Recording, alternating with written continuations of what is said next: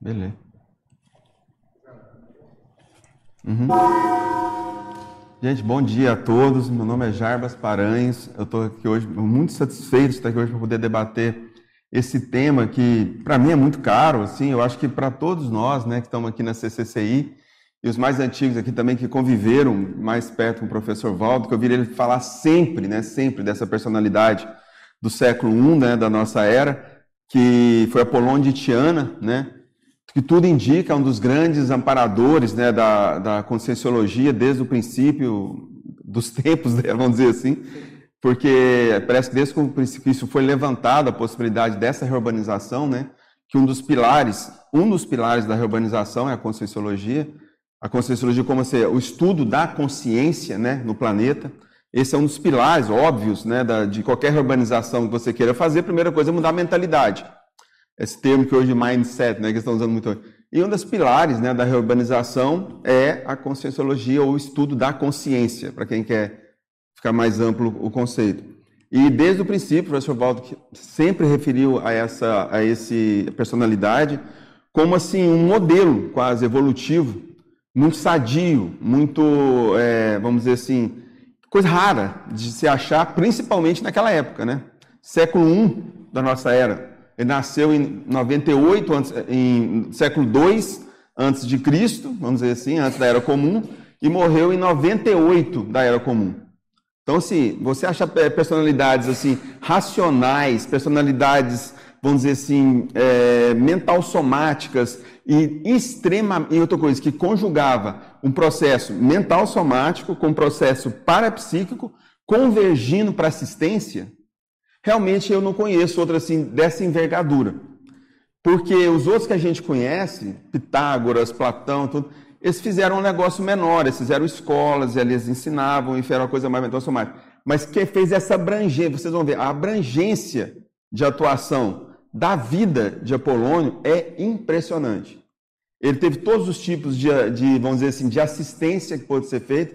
Ele teve assistência desde da cura mais básica quase uma TACOM, quase não, uma TACOM mesmo, quando ele era ele foi médico a vida inteira, né? ele fez muita TACOM, até a, o processo político, ele foi, ele vive, durante a vida dele passaram-se 11 imperadores romanos. Desses 11, cinco ele foi conselheiro pessoal deles, pessoal assim, de falar, assim, de, de ser é, conselheiro da, da, saúde do, do, imperador até conselhos políticos de como, de como proceder na condução do império. Então, você vê, é uma, é, é uma personalidade de uma abrangência que, infelizmente, nesse pouco tempo que nós temos aqui, é, é, fica até difícil de falar, nós vamos dar uma pincelada só no, no que eu acho mais é, importante, é, na, da minha parte, o que eu sei de Apolônio, muita gente fala, ah, ele foi o professor Valdo, ele não foi o professor Valdo, ele foi isso, foi aquilo. Realmente eu não sei. E, e se eu soubesse também, eu acho que não teria importância nenhuma já nessa altura do campeonato a gente falar, né? O que eu, uma coisa que eu lembro do professor Valdo falar, que eu perguntei para ele, né, porque eu achei, assim, professor Valdo, o Apolônio de Tiana é o transmentor? Ele falou, não, Apolônio de Tiana é superior ao transmentor. Se o transmentor já é um serenão, o professor falava, depois ele falou abertamente que ele era um serenão. Apolônio era superior a ele, ou seja, era um serenão sênior, hoje, hoje, né? Não na época que ele era Apolônio. Na época que ele era Apolônio, a gente vê pela atuação dele, uma atuação assim bem característica de evoluciólogo. Atuando sempre nos bastidores, raríssimas vezes ele foi à frente da, da vamos dizer assim, da história, ele ficou nos bastidores, sustentando, é, ensinando, orientando e, e, principalmente calçando processos políticos, parapsíquicos, iniciáticos, médicos, o que vocês quiserem da época. Pouquíssimas coisas na época do século I não foram tão, não foram influenciadas por Apolônio. Infelizmente, a igreja decretou o seu, o seu memoricídio, ele foi eliminado da história, por ordem da igreja né, no concílio de Nicéia, onde foi delimitado o que seria, o, delimitado, vamos dizer assim, o sincretismo religioso chamado Jesus Cristo, quando eles delimitaram o que, que seria esse sincretismo religioso, que foi a fusão de várias coisas que existiam na época, vários textos, e delimitar também o que seria o evangelho, ou, ou seja, a boa nova, né? quais os evangelhos seriam aceitos e quais seriam apócrifos, naquele momento foi decretada a, a, o memoricídio de Apolônio de Tiana, de, de Mirta e de Simão o Mago, vários que também que foram é, aglutinados em uma personalidade mítica chamada Jesus, Jesus Cristo. Entre as personalidades místicas que foram aglutinadas nessa personalidade chamada Jesus Cristo está Jesus de Nazaré, que é uma das personalidades que foram usadas para formar essa personalidade mítica, ou mega guru, chamado Jesus Cristo.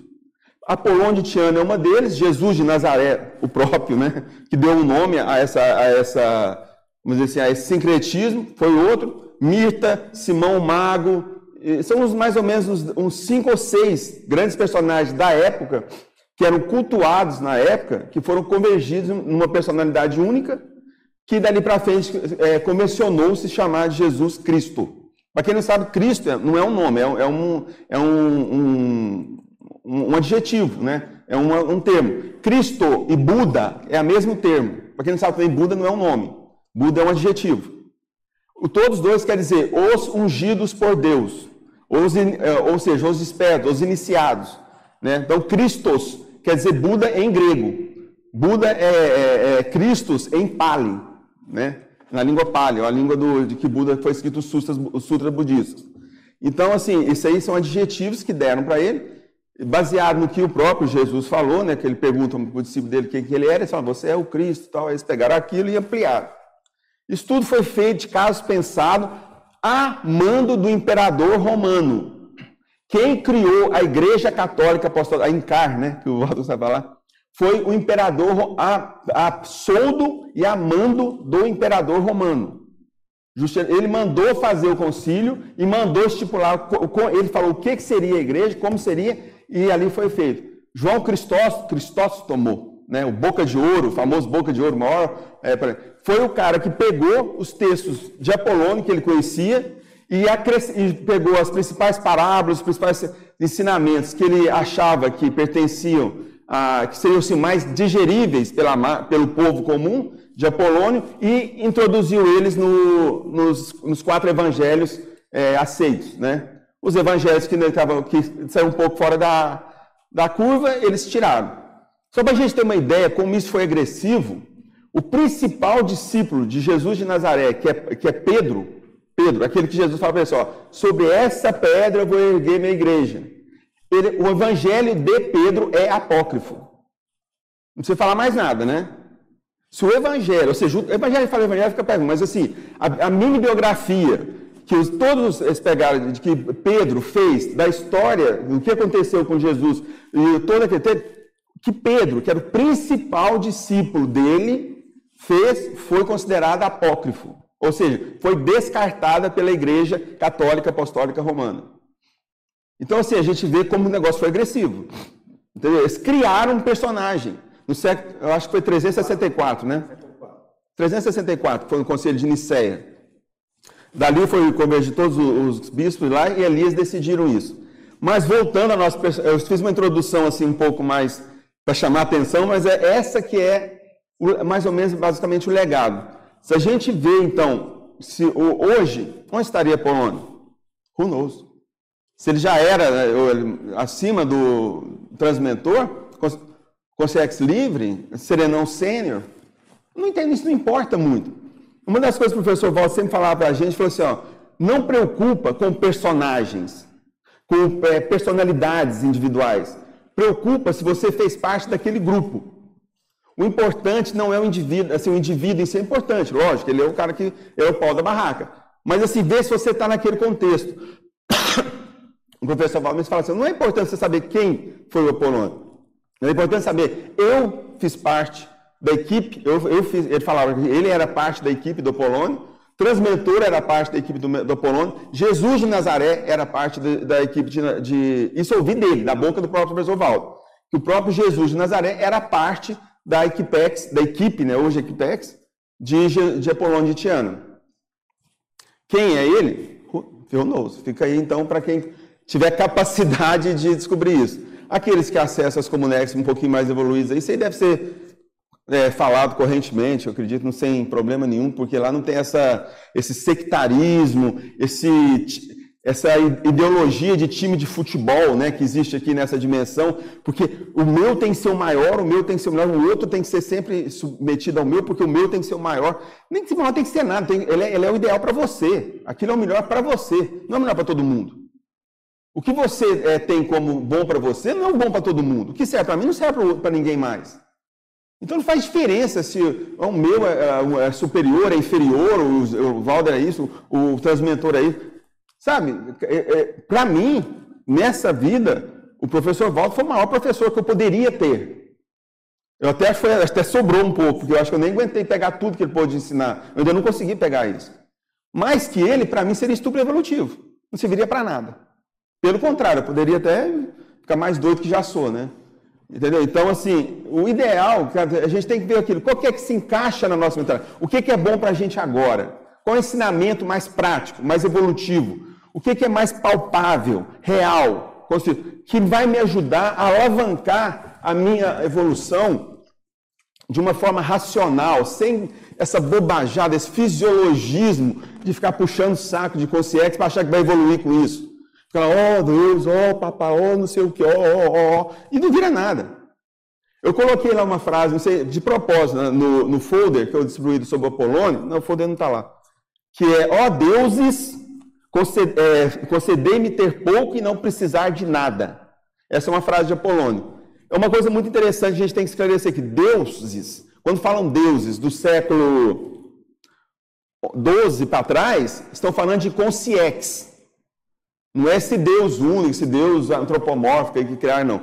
Toda vez no Egito, na Grécia, na Mesopotâmia, que falarem deuses, estão falando de amparadores dentro da possibilidade de ser amparador naquela época, né? Que a maior parte era mais a guia cego mesmo que tinha. Amparador, se hoje é difícil, imagina naquela época, né? É, ó deuses, é, concedei-me que eu tenha pouco e de nada precise. É, é um termo que ele faz da autossuficiência, entendeu? A busca da autossuficiência. Que eu tenha pouco, ou seja, eu preciso só para eu conseguir viver e de nada precise. Isso é perfeito. É, é, é, é o, a, a, a, o equilíbrio holossomático, né? É buscar o equilíbrio. É precisar aquela coisa que. Não é que você não tem que fazer a, inter, a interdependência. A interdependência é eterna. A Consciex Livre Júnior, ela, ela tem uma interdependência da Consciex Livre Sênior. E a Consciex Livre Sênior deve ter interdependência de alguma coisa que a gente nem sabe o que, é. A gente nem consegue imaginar o que seja. Então, é, a interdependência, a, o, nós evoluímos em grupo. Não existe essa coisa de é, você assim, eu sou suficiente, eu sou suficiente para mim mesmo. Não, não é. Ninguém é. Todos nós só precisamos um do outro e interagimos um com o outro.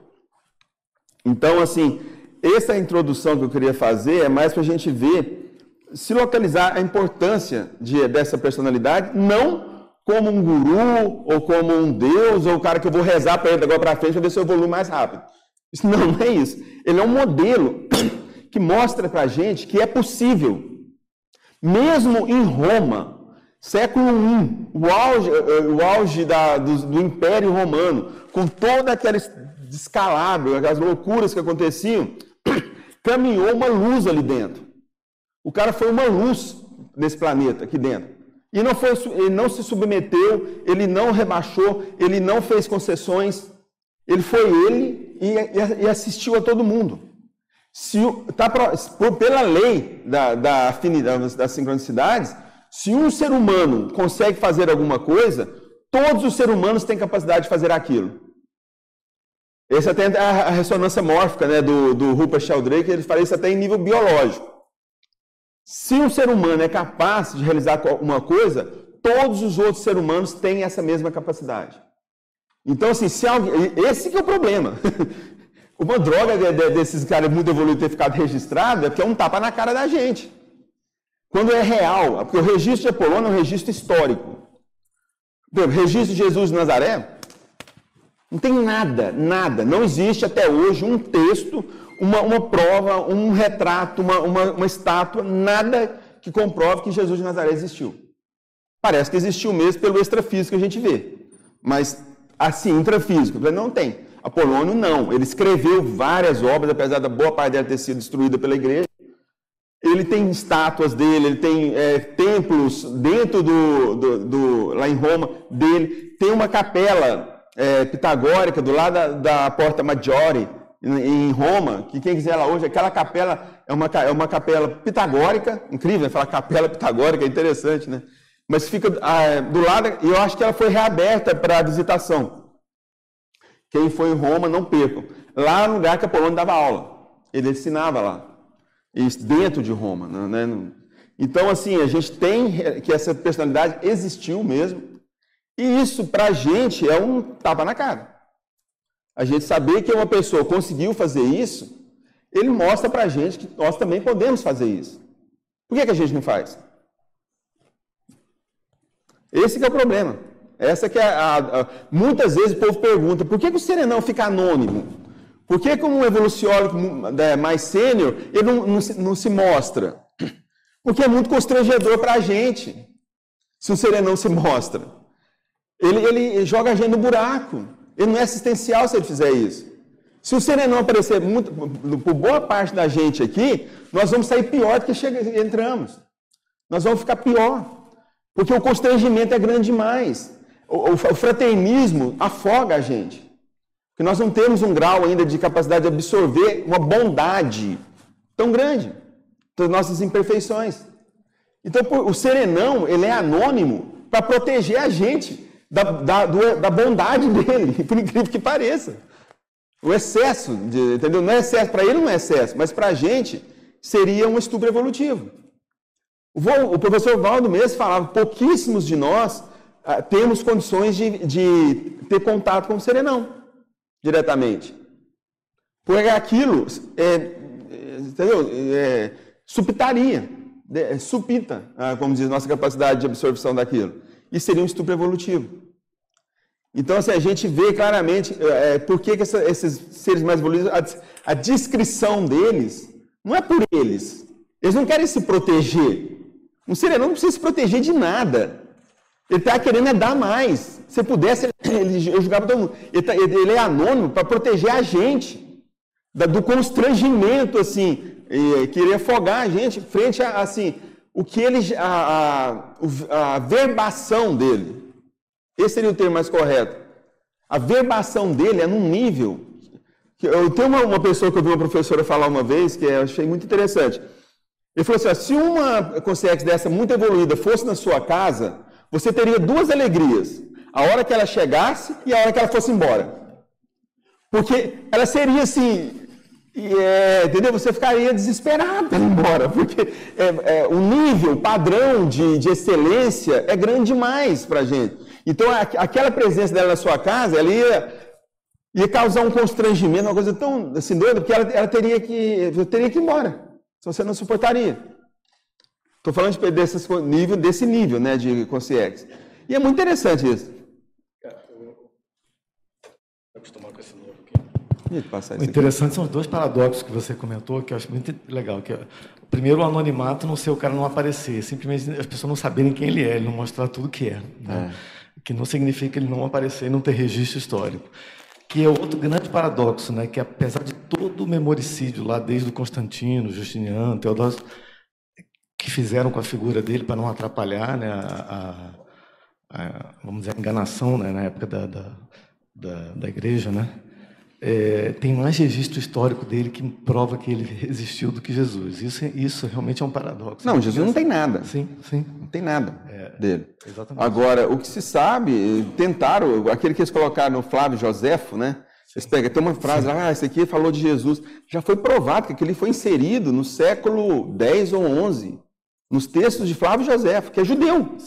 Eles pegaram, tanto que os, os textos originais estão na mão do judeu, não, não aparece aquela frase a igreja tentou de todo jeito forjar provas da existência de Jesus, mas não tem. Agora uma pergunta: você sabe se algum desses evangelhos apócrifos, depois do, do Mar Morto e tal, é, esses do Judas, Pedro e vários outros, até, parece que até da Maria Madalena. Parece. Maria Madalena. Algum deles faz menção Algum desses evangelhos apócrifos faz menção ao Apolônio? Não. Não, não é no apócrifo. É no, sim, no, sim, nos oficiais não, fazem. A história, história oficial menciona. Não, no, o evangelho, no evangelho não, mas no, nas, no Paulo, é, Paulo, é, o Paulo tem, é, na primeira carta aos Coríntios, Paulo é conterrâneo de sim, Apolônio. Os dois nasceram na Capadócia. Paulo nasceu em Tarso e, nasceu, e Apolônio nasceu em, em Tiana. Apolônio de Tiana. E na, na, na primeira carta aos Coríntios de Paulo, ele cita Apolônio, só que ele chama de Apolo. Tá, eles traduziram para Apolo para não parecer que era Apolônio, a igreja tirou Apolônio. Mas como não podia pagar, porque o texto era grande, se tirasse o Apolo do meio ficava feio, ele ficava... aí eles deixaram o nome lá. Primeiro, carta Coríntios e Ato dos Apóstolos. Paulo, Paulo se refere a Apolônio. Inclusive ele fala, vou perguntar a Apolônio. Vou consultar Apolônio sobre isso. A gente vê que, assim, ele está muito mais atrás. Agora, outra coisa, isso é típico de evoluciólogo, né? Ele vem, ensina todo mundo que ele pede, pega um cara, coloca como principal, joga, põe o ensinamento dele, insere os ensinamentos dele dentro daquele cara e se retira sem ninguém ver. Isso é atuação típica de evoluciólogo, né? Ele está sempre cuidando dos bastidores, ele é o produtor da peça.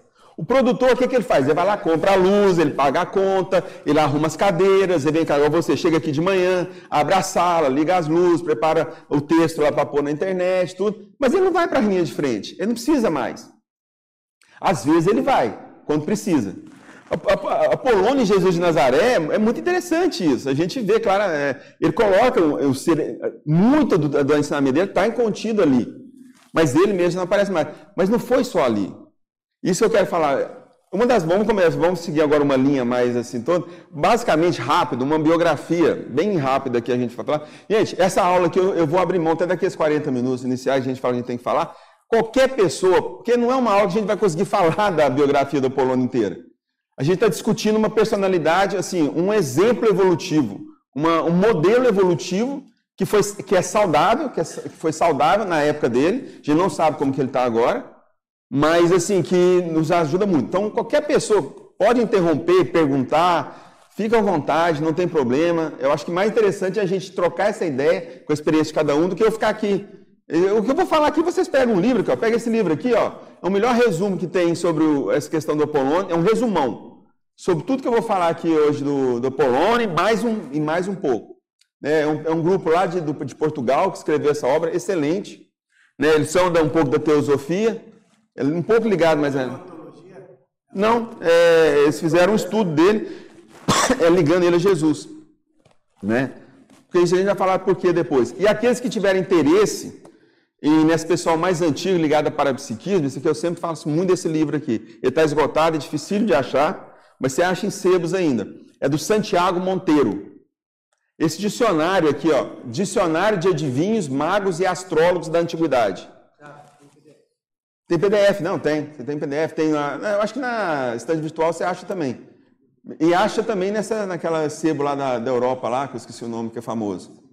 E eles entregam no Brasil normal. Esse livro é uma, uma preciosidade. Para quem gosta de estudo de parapsiquismo antigo, de Roma para trás, isso aqui é, é, tem coisa que eu acho, tem coisa aqui. Aqui estão os parapsíquicos que foram a, ajudar o, o Nero, né, que é o meu caso lá. É a Santiago Monteiro. Mas vai ficar aqui, depois se vocês quiserem a gente pega aqui. Quem quiser filmar também, olha lá, não sei se dá para pegar lá. Ó. Pode repetir o autor? Santiago. Tiago, você pode repetir o primeiro.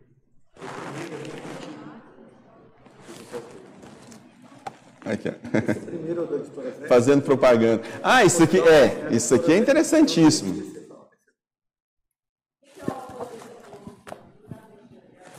Não, isso aqui é uma coisa interessante. Olha esse livro, gente. Esse livro é Apolônio de Tiana, o taumaturgo contemporâneo de Jesus. Essa é da, da editora Apeiron. Quem sabe o que é? A Apeiron é a energia imanente. A gente chama de energia imanente pelo Anaximandro, né? Anaximandro chamava o que a gente chamou de energia imanente de Apeiron. Ou seja, Apeiron é ligado a Anaximandro. Agora, o melhor de tudo, qual é o nome da editora? Zéfiro. Isso aqui é da editora Zéfiro. Então a editora Zéfiro é, pegou um texto da, do grupo Apeiron, que é ligado a Anaximandro, para publicar uma obra de Apolônio de Tiana. Para quem não leva a estudo a sincronicidade, isso aqui é um absurdo, né? Isso aqui já extrapolou, já passou todos, não precisa de mais nada. Você fala esse negócio absurdo desse, né? No canal do YouTube do Tertuliário, que está sendo. onde a pessoa está assistindo agora, tem 110 pessoas assistindo agora, nosso recorde. É, ele tem um recorte do, do professor Valdo comentando esse livro. É, não, o professor Valdo falou 12, semanas desse livro. Sim, mas esse é bem conciso, é, é, rápido e o Valdo comenta, faz algumas comparações com ele. E lembrando que ele sempre falava que ele e o transmentor tinham sido tertulianos do Apolônio de Tiana. Isso. Quer dizer, e é interessante. Isso, a gente... E você vê como o, Val, o, professor Val trouxe isso, né? Apolônio de Tiana, de manhã, ele ensinava os discípulos dele, e à tarde ele ia para a praça pública atender quem chegasse. Porta aberta. Igual isso aqui, ó. Igualzinho o professor Valdo fazia aqui. Só que o Valdo inverteu. De manhã ele atendia lá embaixo, né? O pessoal precisava de atendimento mais individual. Eu chegava aqui, esse aqui é a praça pública, esse aqui é a Ágora. Ah, a tertuliária é a Ágora. Apolônio, em diversas cidades, ele se ia para a praça pública e quando, quando ele já não era médico, ele, ele atendia nos templos de, de Serapis, os templos de Esculápio, né, que era como médico. Mas ele também, quando ele estava em Roma, ele ia lá para a Porta Maggiore, sentava ali e ó, atendia o povo, cura, orientação, encaminhamento, acolhimento, orientação, encaminhamento, direto, igualzinho. O professor Walter, eu acho que trouxe isso com ele, né? Aqui, ó, eu trouxe aqui, eu tenho a, a porta Maggiore. Cadê? Você vai passar aqui? Mas depois a gente chega lá. É uma curiosidade só. O Jarbas. Oi? Aqui, ó. Aqui. Então, eu vou te trazer uma experiência que eu já te contei, que eu tive, mas aí eu queria, ah, nesse contexto aqui, a gente ia ajudar, me ajudar a analisar. Em 2002, o Valdo ele começou, quando eu mudei para cá, ele estava falando muito do, do Apolônio, uma temporada lá no final de 2002. E, e aí falava, por causa da questão também do busto, que não fazia muito tempo que estava ali, né? E ele estava falando do Apolônio. Uma vez ele, aí ele chegou a, a colocar assim, um dia que eu estava subindo, ele colocou assim, ele me perguntou assim, se eu achava que o Apolônio poderia ser o transmentor. Aí é, só estava eu e ele, ele, ele, ele tinha feito essa pergunta e aí depois uh, e tinha dito para estudar e aí a, a, Lourdes foi começar a estudar o processo do, do Apolônio. Mas não foi uma coisa que eu segui. Em 2014, final ele falou o quê? Ele, o Valdo falou. Ah, te perguntou, né? Ele me perguntou, ah, ele tá, mas assim, ele pegou, ele jogou energia no busto e perguntou o que, que eu achava. Ele, ele virou assim, nada, falou assim: uh, você acha que o, o Apolônio é um cara grande? Você acha que o Apolônio foi o transmentor? Porque o transmentor estava aparecendo várias vezes e ele e ele estava me chamando para sentir como Essa é que seria a dúvida também, a energia do transmentor. E aí ele pediu para eu anotar e gravar como é que seria a energia do transmentor. É que tinha a época do balanço que ele fazia da, da TENEPS, era por volta de janeiro, e era aquele período que estava aparecendo. Aí, em 2014, não foi um assunto que eu saí estudando, e eu estava estudando mais psicologia, era no final, naquelas mini, mini tertúlias. É, eu tinha acabado a TENEPS e quando acendi a luz veio em bloco, mas levou dois, três segundos, um monte de informação que eu cheguei na época de contar, que era eu vi um barco e vi uma pessoa chegando e eu me vi uma barba grisalha, lembrando do, do Djalma, né? E, olhando assim, sendo árabe, e eu estava num porto e tinha três barcos que eu era dono e a gente mexia com. E, pois é, tudo isso vem em segundos, né? Eu cheguei na época de contar. E a gente mexia com. Como é que era? Para conchas, para fazer. amassar e fazer tintura. E vendia isso. E aí é, chega esse uh, homem e a energia era muito parecida com a do transmentor. E ele fala, ele me pergunta, por eu conhecer os barcos, onde é que ficava os magos do Extremo Oriente. E aí veio o nome que a gente estava em Éfeso. Aí depois você me falou, né, que a confraria do Apolônio seria em alguma coisa que ele fez ali na, na em Éfeso, né? Ele morreu em Éfeso. Ele morreu em Éfeso. Então, uh, e aí eu fui ver porque o isso o Val também falou que o transmentor era da linha pitagórica, né? E que isso. tinha todos todo, todos nós, né? É, que tinha uma, uma, uma raiz muito forte. Depois ele fala na tertúlia também que a hipótese naquela tertúlia Pitágoras, a hipótese do Apolônio também poderia ter sido é ah, o, o Apolônio ele é um pitagórico, né? Ele, não que ele tenha sido discípulo de Pitágoras, ele é até 500 anos depois de Pitágoras. Mas, assim, vamos até colocar um texto ali que ele explica por que, que ele se tornou pitagórico. Que, vo que você tem em outra linha também tem os chineses uh, naquela época que mais ou menos é, contemporâneos, né? Que você tem na, na, na, linha do Pitágoras o pessoal lá no, do, do Confúcio, né? É, e é muito interessante, na mesma época que o, o, Pitágoras e Confúcio são praticamente contemporâneos, né? Contemporâneos. E os dois estavam estudando a mesma coisa usando ferramentas diferentes. Exato. Os dois estavam estudando sincronicidade, que é o estudo de evoluciólogos, né? Pitágoras estudava usando a matemática, o arritmos, né? O aritmético, né? O aritméticos é arritmos, aritmo é rítmico, uhum. rítmico. Uhum. Ritmo ligado às sincronicidades. Ele passa a estudar música e matemática para entender as sincronicidades. Uhum. E, e, o Confúcio, a mesma coisa, já no final da vida dele, né, ele é, já estava assim lá no final da vida dele, ele usa a mesma coisa, só que ele usa o I Ching para estudar as mesmas coisas que o Pitágoras está estudando. Os dois estudam a mesma coisa, mais ou menos na mesma época, Confúcio e Pitágoras, né, juntos ali. Mas o, o, a minha dúvida, realmente, todo, todo mundo era se, é, se Apolônio era Pitágoras, né? Isso nunca ficou assim muito esclarecido. É. Ou até mesmo se, se o Por isso que a gente trouxe até essa experiência. Porque, para mim, a hipótese, a energia, pelo menos no dia que eu anotei, era de que era muito parecido com a energia do, do transmissor quando ele chega, assim, que é muito sério. É um pouco diferente do tipo do Valdo. É quando o Valdo é, é, a mesma energia quando o Valdo estava muito concentrado para dar um curso, tipo um ECP2 que ele chega, uhum. Ou descer lá para o holociclo muito concentrado, sabe? Que era aquela mesma energia que eu, falo, eu fiz olha, teste. Assim, eu vou te falar uma coisa que eu acho que pouca gente vai entender o que eu vou falar, eu vou ser totalmente mal interpretado, mas ah, paciência. Valdo Vieira, para mim, é o pseudônimo da Equipex do Zéfiro. Sim. Quem entender isso, assim, desculpa, entendeu? Porque Valdo Vieira é um nome, mas tudo que foi feito, todas as obras escritas no nome Valdo Vieira, não foram de uma pessoa, foram de uma equipex. E essa equipex do Zéfiro. Ali convergiu, ali tem texto do, do, do Valdo Vieira, do, do Zéfiro, tem texto da Monja, tem texto do Transmentor, tem, texto, tem trocentos textos do Enumerador, tem texto de várias outras que vieram e deram contribuição do Eurípides Barçanufo, passou por ele. Que também era... O André Luiz passou por ele, também por ali. Textos já, assim, a gente sabe que foi feito, né? Então, já, assim, a gente tem que ter essa noção que como a pessoa assina ali, Valdo Vieira, ou assina alguma coisa, até mesmo nós, não existe nenhum livro escrito nessa dimensão que foi feito por uma pessoa só. Não existe isso. A gente sofre influência o tempo todo. Por isso que a gente tem que ampliar essas noções nossas de privacidade. A gente tem que saber que o tempo todo nós estamos sendo observados e, estamos, e o tempo todo, até quando está no banheiro, nós estamos dando o um exemplo. Tem gente olhando para a gente, tem gente vendo o que a gente está fazendo. Essa noção de privacidade, que essa ilusão de privacidade que a gente tem nessa dimensão aqui, é uma bobagem tão grande, porque o tempo todo nós estamos sendo observados e dando um exemplo.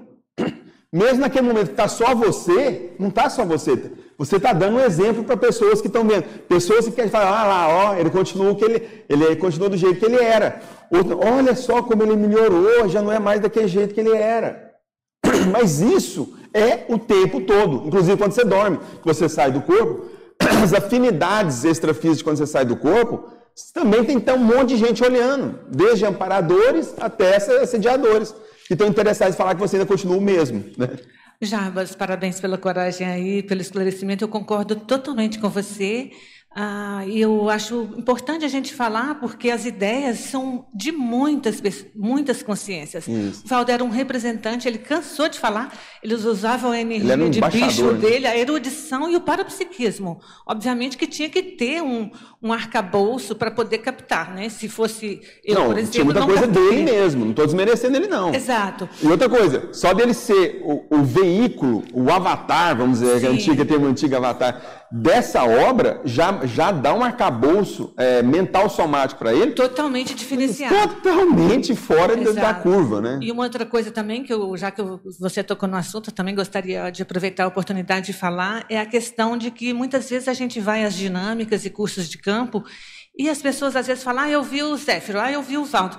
E muitas vezes não é, é um amparador. E vivia falando, né? Muitos né? amparadores se transfiguram com a figura ele fala, dele. Não, tem um amparador justamente aí, gente, por é... causa disso que você falou. Porque ele era um representante da Reurbex. Então Isso. tem centenas de pessoas, de amparadores daquele nível que trabalham com a Reurbex e que muitas vezes se transfiguram com o paravisual dele, justamente porque aqui no intrafísico o nosso link é o Valdo Vieira. Né? Mas aqui no Ultrafísico, por causa da nossa falta de percepção, da nossa falta de condição de absorver quem é de fato, qual a consciência de fato está não faz diferença, né? Porque o que é importante é Equipex. Perfeito, já. Não é um, um, um integrante. Nem um nem dois. Mesmo o Zé, você é o superintendente dessa Equipex, se vem o Zé ou vem outro, gente, vem o que é preciso vir. As pessoas têm que entender uma coisa: o cara que vem para te ajudar, é o melhor que pode ajudar. Às vezes, naquele momento, o melhor não é o professor Valdo, o melhor não é o transmentor, o melhor não é a monja. Naquele momento de assistência que você precisa para fazer uma assistência, a melhor pessoa, às vezes, é a mamãezinha do cara que morreu, que vai vir, que vai fazer muito mais efeito sobre aquele cara que você está assistindo do que se viesse a monja. Perfeito. Uma, uma serenona, entendeu? Fazer a monja, que eu acho que estou muito com ela, mas assim, era melhor naquele momento. A mãezinha do cara, que não é, vamos dizer assim, evolucionalmente, né? Vai te ajudar muito mais fazer assistência para aquela pessoa, para aquele grupo ou para aquele momento do que se viesse uma serenona. Isso que a gente tem, a gente tem que ser prático. A Equipex, ela, ela, ela é feita para isso. Tem gente de tudo quanto é jeito, tem rapós de tudo quanto é forma. Gente, vendedor de Se naquele momento tudo. de assistência, às vezes vem um que não é, não é o principal não, mas é o cara que é o melhor para vir. O efeito dele é superior a se viesse um serenão. Por causa do rapor que ele faz. Por causa do momento evolutivo que ele está tá atuando, naquela hora, entendeu? A gente precisa parar dessa vaidade de querer sempre vir o, o, o, o, o, rei, da, né, o rei da cocada preta, né, para ajudar a gente, porque nós somos o, o, mais importante do cosmos, nós somos o ser mais importante do cosmos, então a gente tem que vir para ajudar a gente, tem que ser o, o, rei da cocada preta que a gente acha que é o cara. Já. É, às vezes, às vezes não é o fala, cara, às vezes a sua tiazinha daquela vida passada que você teve, ela é a melhor pessoa para te ajudar Exato, naquele perfeito, momento. Jarbas. Eu né? vi, muitas vezes as pessoas chegam perto de mim, ah, eu vendi meu imóvel, foi o Valdo que me ajudou. Entendeu? Nossa, nada a ver. Eu lembro do professor Val falando, assim, uma das coisas que me fez largar o espiritismo foi uma vez que eu cheguei numa casa e tinha minha foto em cima, um copo de água do lado e uma vela do outro. Quando eu olhei aquela cena, eu falei, não, gente, eu preciso ir embora. Chegou a hora de eu ir embora. Isso aqui não, não posso, eu não posso repetir isso de novo. Eu não posso fazer isso novamente. Eu não posso me fazer esse tipo de acumpliciamento. É uma, se ele alimenta aquilo, ele está se acumpliciando com aquilo. Se ele fica lá e sustenta essa, essa loucura, ele se acumplicia com aquilo. Dali para frente tem rapaz aqui, entendeu? É assim que pessoa, as pessoas vão se acumpliciando, por vaidade. Isso é vaidade. Então ele olha e fala, opa, não, peraí, isso aqui não, isso aqui já deu, tem que ir embora. Velhinha, copo d'água na frente da minha foto, é, bateu, agora bateu no teto, né? Bateu no teto. É, e ele fez questão de ter uma manifestação aqui no intrafísico, assim, até vulgar, né, entre aspas, porque ele falava não, daquele é, jeito, é, justamente para não ter gurulatria, né? justamente para não ter gurulatria e essas coisas Não, qualquer pessoa, você vê, qualquer pessoa começava a babar ovo muito perto do Valdo, ele já dava uma cacetada, era, era receita para tomar uma paulada Ele fazia Valdo. questão de não ter gurulatria com a pessoa dele. Isso, isso é uma das principais coisas. E olha que não, era difícil, hein? Mesmo fazendo isso tudo. Nossa. Mas assim, fazer o quê, né? Já. Essa é a nossa realidade aqui hoje, é a realidade dessa dimensão. Infelizmente, quem vive aqui tem que ter esse jogo de cintura de saber lidar com isso, lidar com a vaidade das pessoas, principalmente com a carência das pessoas. As pessoas querem alimentar as carências não com as energias que elas têm dentro delas mesmas. É aquele negócio, o mendigo sentado em cima de um pote de ouro. É que alimentar as suas carências com a energia do outro, que é vampirizar. Isso que a gente tem que abandonar é isso. Ninguém aqui precisa da monja, ninguém aqui precisa do transmentor, ninguém aqui precisa do Valdo, ninguém precisa de mim, ninguém precisa do tertuliário, não precisa dessa estrutura toda da conscienciologia. Mas isso aqui são ferramentas que ajudam a gente. Isso são muletas ainda. ah, mas é uma muleta? É. Esse corpo físico aqui é uma muleta. Eu, teoricamente, eu não precisaria mais desse corpo físico. Eu vou virar uma consciência e vou embora. Mas ainda não dou conta. Essa muleta, para mim, é imprescindível. Eu preciso dela. Me ajuda. Mas eu não vou falar que eu, eu, eu, sou isso, eu sou esse corpo de forma nenhuma. Isso é uma muleta. Agora, o problema não é usar muletas. O problema é usar muletas que a gente não precisa mais. Esse que é o erro. Muleta, todo mundo aqui, enquanto a gente não for com CX livre, a gente vai usar muletas. Porque a gente precisa. Isso é inter, a gente chama de interassistencialidade. A, a, a CX livre também. Mas assim, o problema é a gente continuar usando muletas que a gente não precisa mais. Isso é que é errado, entendeu? Você queria falar? Pá, Jarvis, fico feliz, compartilho a, a sua opinião, né, concordo. E isso, eu estava pensando se eu viria ou não aqui hoje de manhã. E saiu daqui já feliz, com, né, sentindo realmente que compensou eu estar aqui agora te ouvindo, sem puxar saco, tá? Sem fazer média contigo. E eu, compartilho também que é assim, que é zéfiro.org.cosmo. Entendeu? Então. Que é o grupo, né? É, é o grupo. É. A organização desse universo, desse cosmos. Então, deixe esse registro e grato pelas suas palavras. Ah, tranquilo. Calma aí, pá. E não acredite em nada. Olha lá, ó. cadê o? Olha lá, ó. Não acredite em nada que eu falar aqui. Nada. Eu posso ser doido. O professor Valdo falava que ó, o microfone aceita qualquer coisa. O fato do cara estar tá falando no microfone não quer dizer que ele é muita coisa, não. Ele pode estar tá falando um monte de besteira. Hitler falava no microfone já, já tinha microfone para falar. Entendeu? Analisa isso, pensa no que a gente está falando.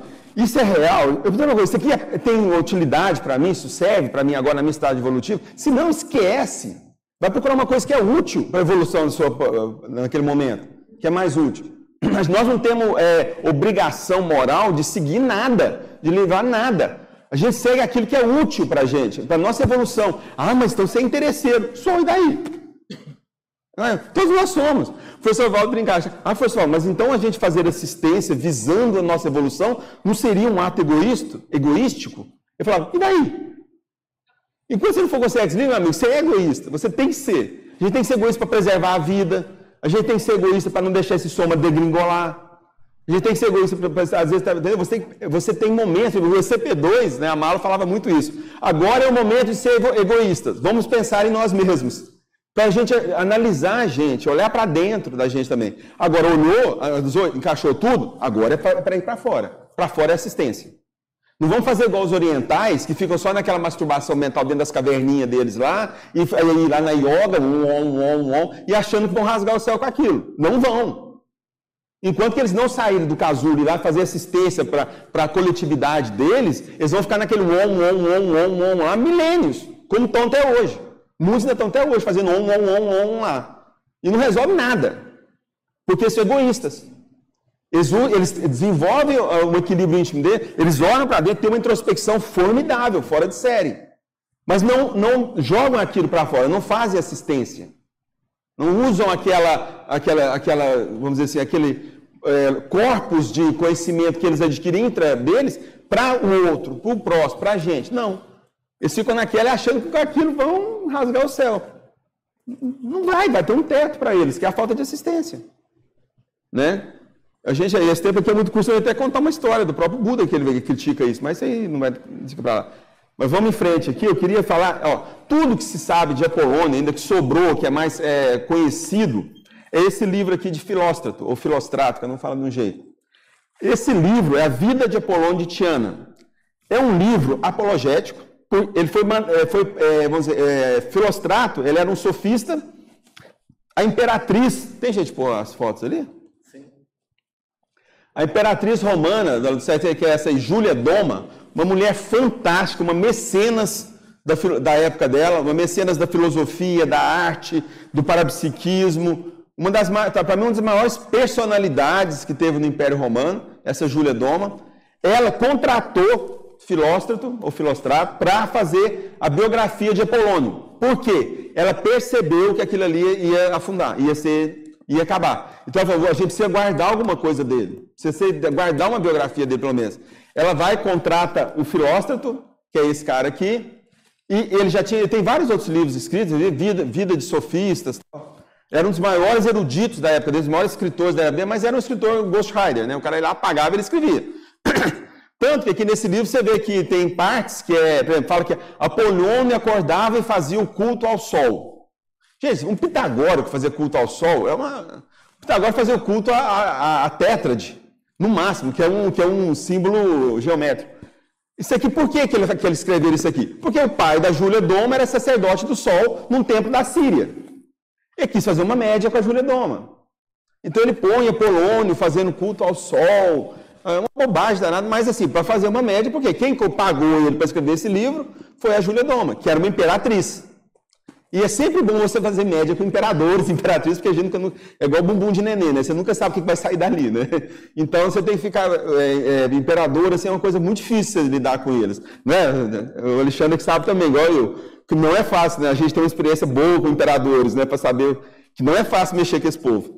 Então, isso aqui, ó, foi então uma obra que foi paga. Mas é o que nós temos. Ainda mais Existe vários livros de Apolônio que ele escreveu o livro da criação, o livro das pedras, o livro dos talismãs, o livro da, da, da, da astrologia que ele escreveu, ele escreveu vários livros. Esses livros sumiram. Quem guardou boa parte desses livros foi os islâmicos, o mundo árabe. Não era islâmico ainda, né? Era mundo, os alquimistas árabes, que viviam na. Porque, e lá o nome de Apolônio é Balinos. Eles chamam Apolônio de Balinos. Balinos é o senhor dos amuletos. Por que, que os árabes, os, os árabes chamavam é, Apolônio de senhor dos amuletos? Tanto na, nos árabes como em Constantinopla, era muito comum, é, quem ia sair do barco, todo mundo que ia sair do barco ia lá e pegava um amuleto de Apolônio de Tiana. Porque Apolônio de Tiana tinha a, a fama de é, parar as tempestades. Então, é, é, era muito comum, o barco ia sair lá, você chamava Apolônio para jogar energia no barco, o barco ia e voltava e não afundava. Sendo naquela época, assim, saía 10 barcos, voltava 7, 6, né? o resto afundava. Então, assim, o Apolônio era muito chamado para fazer essas imantações de navegação para isso. Então, ele era chamado Senhor dos Amuletos e Balinos, pelos árabes e pelo pessoal de, de Constantinopla lá, né, que era depois mais para frente. Então, essa aqui é a principal obra. Essa, essas, outras, essas outras obras em árabe praticamente se perderam. E outra coisa, se for achar também não tem utilidade nenhuma para a gente. Não faz diferença nenhuma para a gente mais se achar uma obra de Apolônio, se não vai achar. Por quê? As obras de Apolônio são todas iniciáticas, são cifradas, são feitas simbólicas. E as chaves de, de, de decifrar essa, esses símbolos já se perderam. Se perderam milênios. Então não adianta, eu vou até, se vocês quiserem der tempo, a gente até põe aqui um texto Apolônio, que é o Nuctemeron. Você vai ver que se você não tiver um pouco da chave do negócio, você não vai entender nada que está escrito ali. Então, assim, se achar ou não achar também as obras de Apolônio, para a gente já não faz mais diferença nenhuma. O importante não é o que ele escreveu, isso aí foi na época dele, ele escreveu para aquela época, para aquele povo. Hoje em dia, para a gente, não tem mais utilidade alguma. O que interessa para a gente é, a, é, o exemplarismo dado por Apolônio. Exemplarismo de vida. Vida que é importante. A letra mata, a, o espírito vivifica, não é que o povo falava? É, nem sei o que falar. Entendeu? Então, assim, importante, não adianta você falar, ah, então vamos tentar descobrir as obras de Apolônio, ver o que ele escreveu. Perda de tempo. Você vai perder um tempo precioso e não vai te acrescentar em nada. Porque você não vai conseguir decidir o que ele queria falar com aquilo. Isso se perdeu. Mesmo que você pega lá os corpos herméticos, o cara se debruça lá 50 anos tentando decifrar o que está escrito nos corpos herméticos. E daí? Está escrito que tem que escrever, ó, você tem que se desenvolver, você tem que aprender a dominar suas energias, você tem que aprender a dominar seu pensamento, você tem que aprender a dominar seu, seu parapsiquismo. Não muda. O caminho é sempre o mesmo. E hoje em dia nós temos é, textos aqui, para quem tá, é, se afiniza com as ideias da conscienciologia, todo o corpus hermético, tudo que Apolônio escreveu, tanto que foi ele que ajudou a escrever isso aqui, né? Está é, tá aqui. E está numa linguagem que é para a gente agora, desse momento nosso, dessa época nossa. Então o negócio já vem mastigado, você vai ficar é, ruminando, igual uma vaca, coisa do passado. Para quê? Se você tem agora uma coisa mastigada que fala a nossa língua, que está escrito na nossa língua, pior que tudo é isso, né? Antes de você pegar um texto dele, você tinha que pegar dois barcos, ficar seis meses andando de barco, subir três montanhas, ficar na porta de um, de um, de um mosteiro lá rezando para os caras deixarem você entrar, você ter acesso a uma obra você pega aqui, o Nossa Evolução, Deve ter mais coisa que aquilo que você ia ver lá dentro. Sem dúvida, já nesse contexto é importante a gente relembrar a questão da Verpon, né? Que o Valdo é. sempre falava que na próxima vida isso aqui não vai servir mais nada para ele. Eu lembro é. o Valdo falar isso e falar assim, ó, eu, eu queria perguntar para o Valdo. Eu acho que ele quer como você acha, Como você acha que vai estar as suas obras daqui a 100 anos? Ele falou assim, espero que completamente superadas. Exato. Gente, isso é neofilia. Isso é verpom. Isso é verpom, isso é neofilia. As pessoas não têm, ela não tem aquela, quando fica igual bezerro lambendo a cria, achando que aquilo ali é para sempre. Esse texto é eterno. Não existe texto eterno. Que bobagem. Existem verdades eternas. Mas essas verdades ela têm que se adaptar a cada momento evolutivo que a gente está, a cada época, ao, ao zeitgeist. Se você não adapta as verdades ao seu zeitgeist que você está vivendo, aqui não é besteira. Você está tá sendo, na, na história, eles chamam de. Nessa temporada, um nome para isso aqui. Né? Você querer analisar um fato histórico do passado com a mentalidade de hoje, entendeu? Arcaísmo, né? É um tipo de arcaísmo. Isso é um maior erro histórico, é um erro científico, é um erro de interpretação básico. Não adianta você pegar um texto de Apolônio do século I e interpretar com a sua mentalidade de hoje. Ele não foi feito para isso. É a mesma coisa você pegar uma, um liquidificador e querer assistir televisão nele. Não vai dar, não foi feito para isso. Nesse caso, Jarbas... É igual os evangelhos lá, pega os evangelhos lá de Jesus, do Jesus de Nazaré. Tem, tem parábolas fantásticas lá, mas são parábolas, gente. Historinha para criança. Parábola é historinha, é fantasia. Eles fazem aquilo lá, aí, tem, aí, o cara fica repetindo aqui dois mil anos e achando que vai rasgar o céu com aquilo. Gente, nós somos, nós crescemos, nós somos adultos. A gente não precisa de parábolas mais. Nós precisamos de definições, nós precisamos de conceitos, nós precisamos de coisas estruturadas, corpos de conhecimento estruturados, racionais, estáveis, não estáveis assim no tempo, mas assim que dão uma sustentação para um processo energético mais evoluído um, um, arcabouço pensênico que estruture nossas energias de forma mais concisa, mais, mais laser, entendeu? Mais é, equilibradas, para que a gente possa fazer assistência em um nívelzinho melhor do que esse ainda que a gente já fez desde há dois meses, ficar lá jogando ectoplasma para curar a ferida. Isso é ótimo, parabéns para quem faz. Isso é excelente, é importante fazer isso. A TACOM é fundamental. Ninguém passa nessa vida sem fazer TACOM, nem serenão. O Valdo fez muita TACOM. Agora, ficar só na TACOM é perda de tempo para gente. Tem gente que é o ápice. Tem pessoas que fazer TACOM, ele chegou no ápice dele naquele momento. Para ele, nós somos eternos. Então, para ele e eu, você que a gente faz tentando fazer TARES, nós estamos mais ou menos fazendo. Os dois estão certos. Ninguém está errado de fazer TACOM. Se for o nível dele. Errado é uma pessoa que já tem nível para entender isso aqui, ainda continua fazendo TACOM. Só TACOM, né? Porque TACOM tem que fazer, uma hora ou outra tem que fazer, não adianta. Vai falar? Desculpa, foge um pouquinho. Era por causa. Uh, eu queria aproveitar o teu conhecimento sobre a obra, é, daquela experiência. Você falou primeiro que o, o, como é que era o termo que ele usava para os árabes? Você disse o Apolônio. Balinos. Balinos. Tá. Balinos, o Senhor dos Amuletos. Que eu não sabia. Por causa, que eu Agora esse texto, o Senhor dos Amuletos, acho que é por conta dos autores modernos. Tá. Eu estou te perguntando para entender aquela experiência que eu tinha te relatado. Mas uma outra questão nessa experiência que eu tinha tido fala do, eu te, te disse na época veio para mim com essa expressão que era os magos do Extremo Oriente. Uhum. Depois eu fui ver seriam os caldeus. Ele teve contato com, com não, o caldeu é mais antigo. É mais Mas antigo. teve por causa de Alexandria. Isso que eu ia falar, Apolônio. Ah, porque na biblioteca o que, o que, que o que, que em Éfeso lá ele fez? Qual é a relação dele com a biblioteca de? Não, pois é. não só Apolônio, todo aquele movimento do século I que a gente chama de é, neopitagórico, neoplatônico, é, o, o, o, próprio, aquela, os, as linhas de conhecimento que estavam nascendo ali naquela época. Se eu tirar ali, eu não apareço mais, né? São filosofias helenísticas. Isso, é, depois do helenismo até, né? Depois do helenismo. Tem gente por ali para a gente ver? Ponha lá os, os slides lá para a gente, ver, a gente vai mais coerente aqui. E aí, se você puder também me esclarecer, o que, que seria, que que seria a, a, expressão Bacos do Extremo Oriente? A Polônia, você vê, depois da, da, das conquistas de Alexandre, a Grécia cai, ela vira um súdito, né? Então, o grego não é mais um, um, um cidadão, ele é um súdito. Então, uhum. ele perde a alma dele. Uhum. O, per, o, grego pega sua alma, é de ser o cidadão. A base da polis é o cidadão. Quando ela foi conquistada por Alexandre, aquilo cai, eles são súditos agora. Então o que, é que eles fazem? Em vez de se voltar para a polis, eles se voltam para dentro. Uhum. Vem as filosofias introspectivas, né? Que são as filosofias ligadas à introspecção. Que é. Ah, tá. Acho que está lá no começo, né?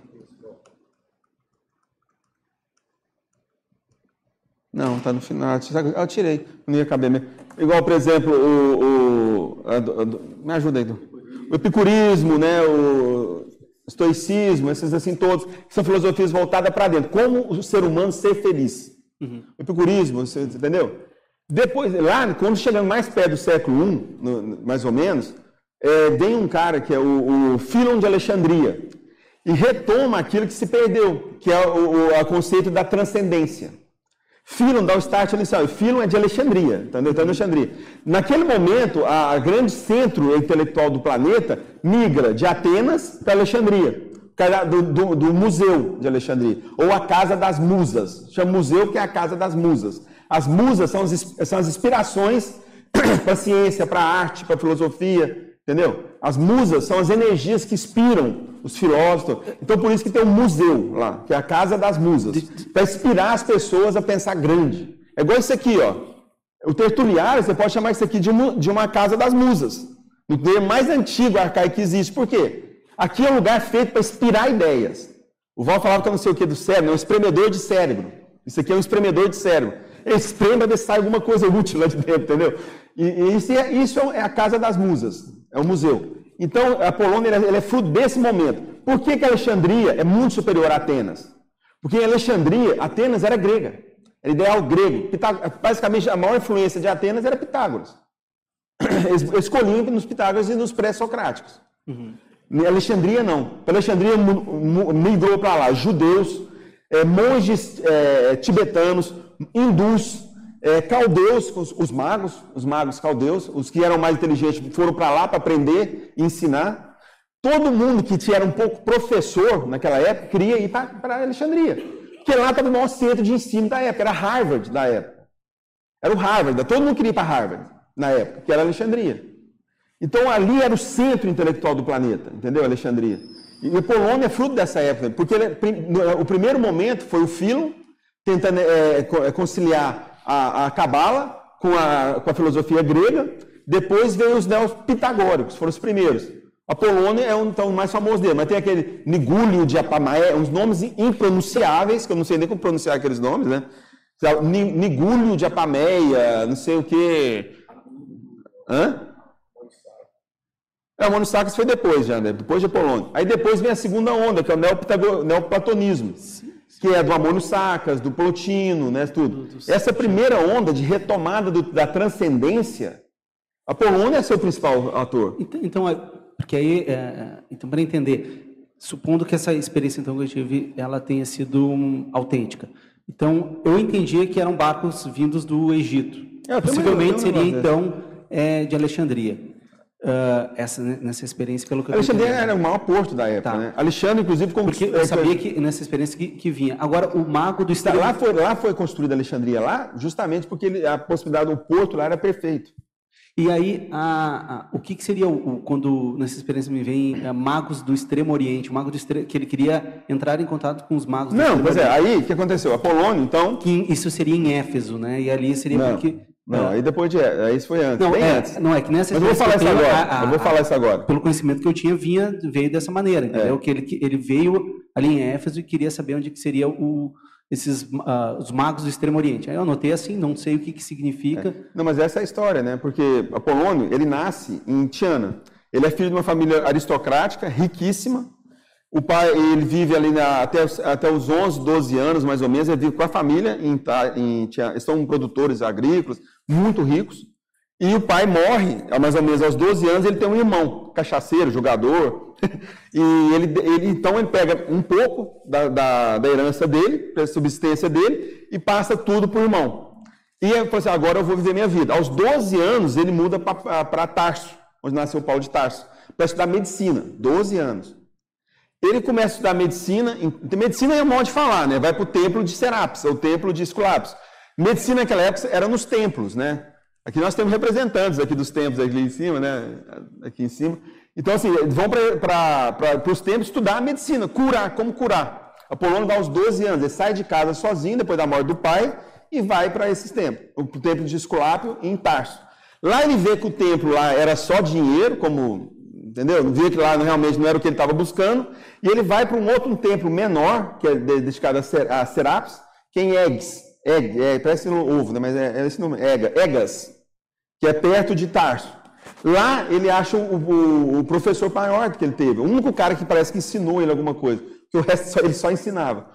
E ele, ele então, aos, aos 14 anos, ele entra e começa a fazer o seu curso de medicina. Aos 16 anos, existiam procissões aéreas para tratar com Apolônio. Aos 16 anos, tinha, tinha várias estalagens que ficavam assim, a, eles foram assim, vieste ver o menino? Esse era, porque quem veio ver o menino ficava nessas estalagens. O menino era Apolônio. Aos 16 anos já existiam então procissões para ir a Egas para se tratar com Apolônio. Aos 20 e poucos anos, ele já estava. Ele faz lá, então, que ele faz o voto de silêncio dele, né? Que é o voto pitagórico, você tem que ficar cinco anos sem abrir a boca, sem falar nada. Quando ele estava lá, nesse tempo, ele, ele faz o voto de silêncio pitagórico. Pra, e ele fala, aqui ó, esse é o que ele fala, por que, que ele se torna pitagórico. Eu acho, eu vou pôr essa frase grande porque ela é muito racional. Não é uma coisa que ele fez por, por é, crença ou adoração, o Pitágoras era fora de série, ele é o cara, eu vou que eu ser pitagórico. Não, ele fez uma análise. Por que, que ele se torna pitagórico? Por mim, discernir uma, uma certa sublimidade na disciplina de Pitágoras.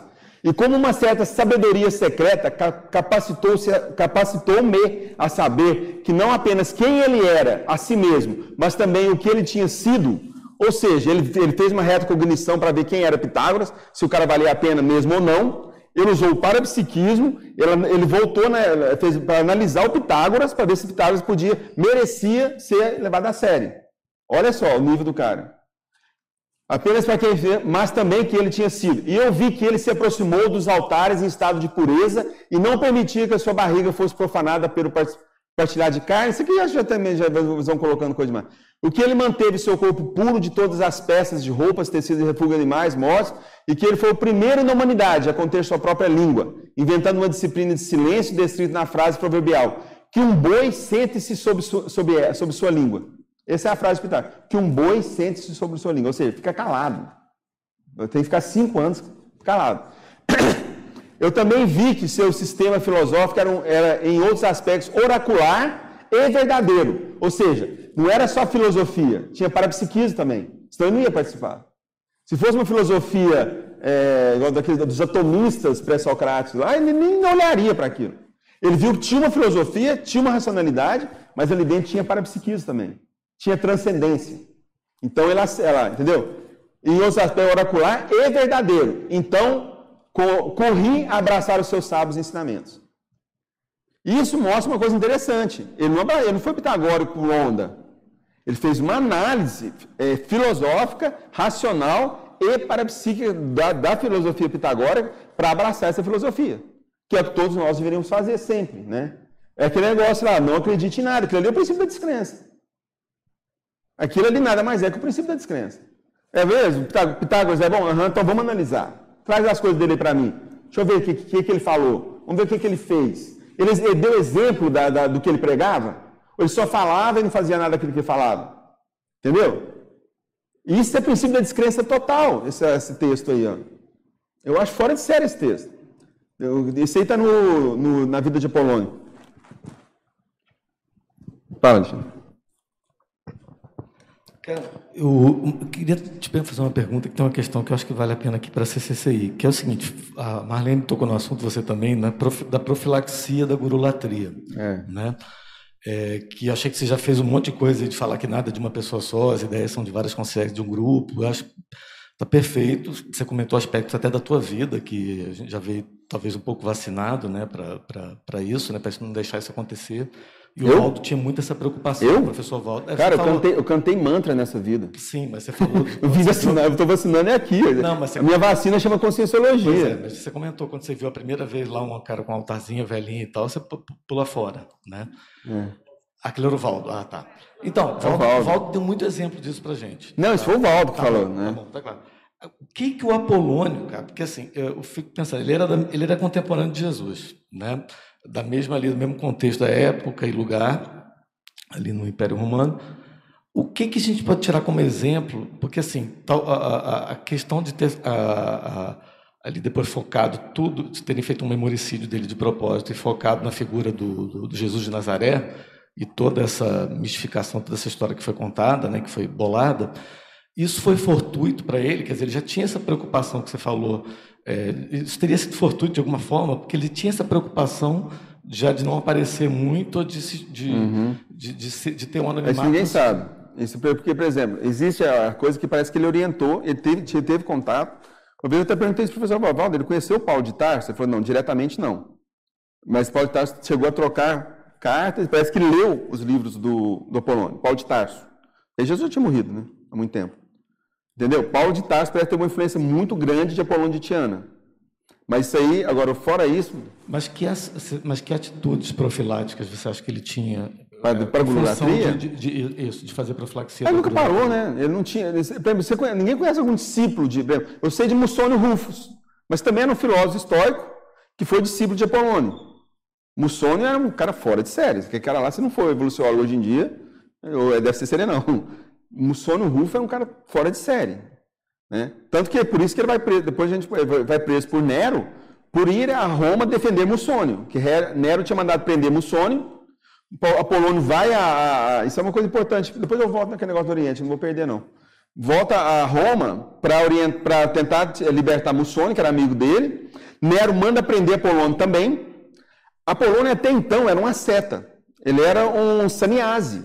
Ele era um cara que vivia de templos em templos, fazendo cura e assim, vivendo exclusivamente para, para o parapsiquismo e para cura.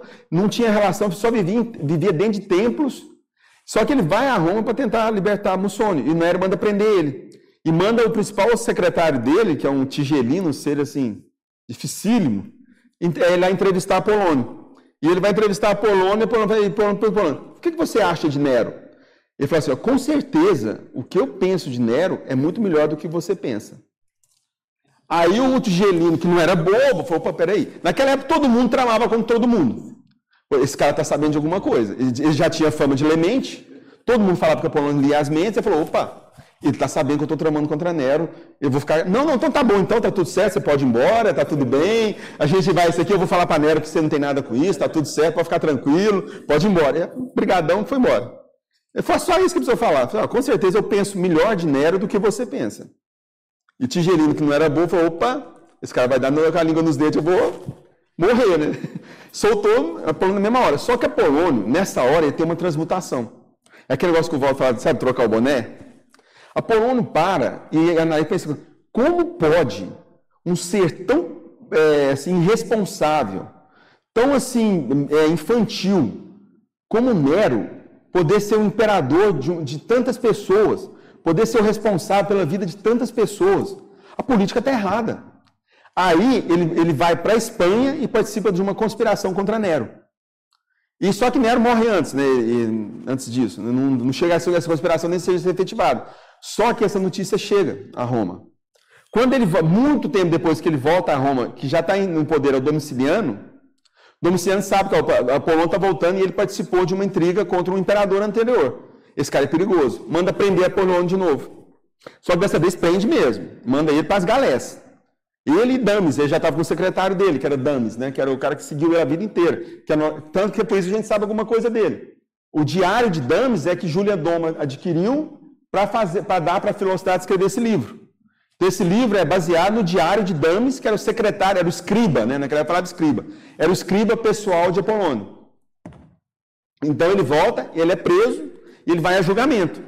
E no julgamento, assim, tá lá o imperador, tá os juízes, tudo, tá, ele vai ser condenado às galés mesmo. E na hora de começar o julgamento, Apolônio falou, olha, vocês não podem me prender. Nem meu corpo vocês não podem me prender. Eu, eu, eu, sou um espírito. Fala um texto lá, tá, tem lá no livro certinho.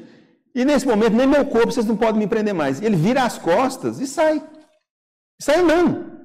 Não tem uma pessoa que tem coragem de entrar na frente dele. Os soldados estão ali, outra coisa, vira as costas ao imperador.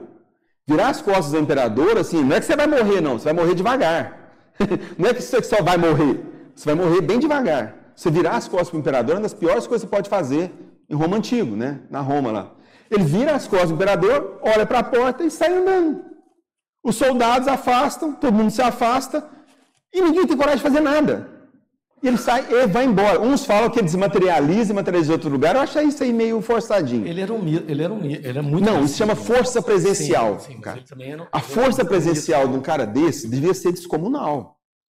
Porque ele... vê, ninguém teve reação, não conseguiu reagir. Ele olhava para quem estava na frente dele, o cara afastava, ele passava. Imagina, A força presencial que você precisa ter para um negócio desse, não é para qualquer um. E ele sai, ele vai embora. Aí um olha para o outro, ah, então tá, né, gente? Então fica para próxima, o imperador, ó, valeu, né? A gente, depois a gente tenta de novo e cada um desmancha e acaba. Não vai preso. Isso, cara, está relatado, isso, tem relatos disso, assim, isso é sério, aconteceu mesmo. Inclusive o professor, o professor Mauro falava, isso aí aconteceu. Entendeu? Agora, isso aí, você fala que um cara é um, um guru da época, esse negócio de guru, quer, guru quer dizer professor, você sabe, é mestre, né? Ele foi mestre de um monte de gente. Um monte de gente. Agora o problema é isso aqui agora, mas tem outra coisa. A Polônia. Ele é idolatrado por vários níveis. Da... Não, até, até o ocultismo no século XIX, aqui, ó, trouxe um livro da Blavatsky. Essa é a doutrina secreta da Blavatsky. Aqui tem um capítulo inteiro sobre a Polônia. Isso aqui é do século XIX. Você vê a influência desse cara. Não tem nenhum outro é, ator que ela dedicou um capítulo inteiro a ele. Só a Polônia. E aqui ela já fala que ele foi, fez do memoricídio dele, de tudo. Blavatsky já falava isso. Entendeu? Agora, o que acontece com a Polônia? Ele, depois que ele está tá nessa, em Egas, lá que ele se vira médico mesmo, já tem toda essa fama, a fama corre toda a Grécia deles como cura. Ele é um taumaturgo até então. O nome correto ele chama taumaturgo. Ele é um curandeiro. Só que aí ele chega para os discípulos dele, que já tinham dezenas de discípulos, discípulos, vamos dizer, vamos dizer assim, alunos de medicina, que ficavam em volta dele tentando aprender com ele. Né? Isso aos 20 anos. Ele já era professor de medicina, vamos dizer assim, entre aspas. Né? Ou, ou, um grande sacerdote do tempo de Esculápio. Ele já era sacerdote do tempo de Esculápio aos 20 anos. Sabe que é, uma coisa que, né, nesse período, também uma outra personalidade que eu estudei, que era contemporâneo dele, e aí eu não sei se não tiveram contato, que era o Plínio Velho, né?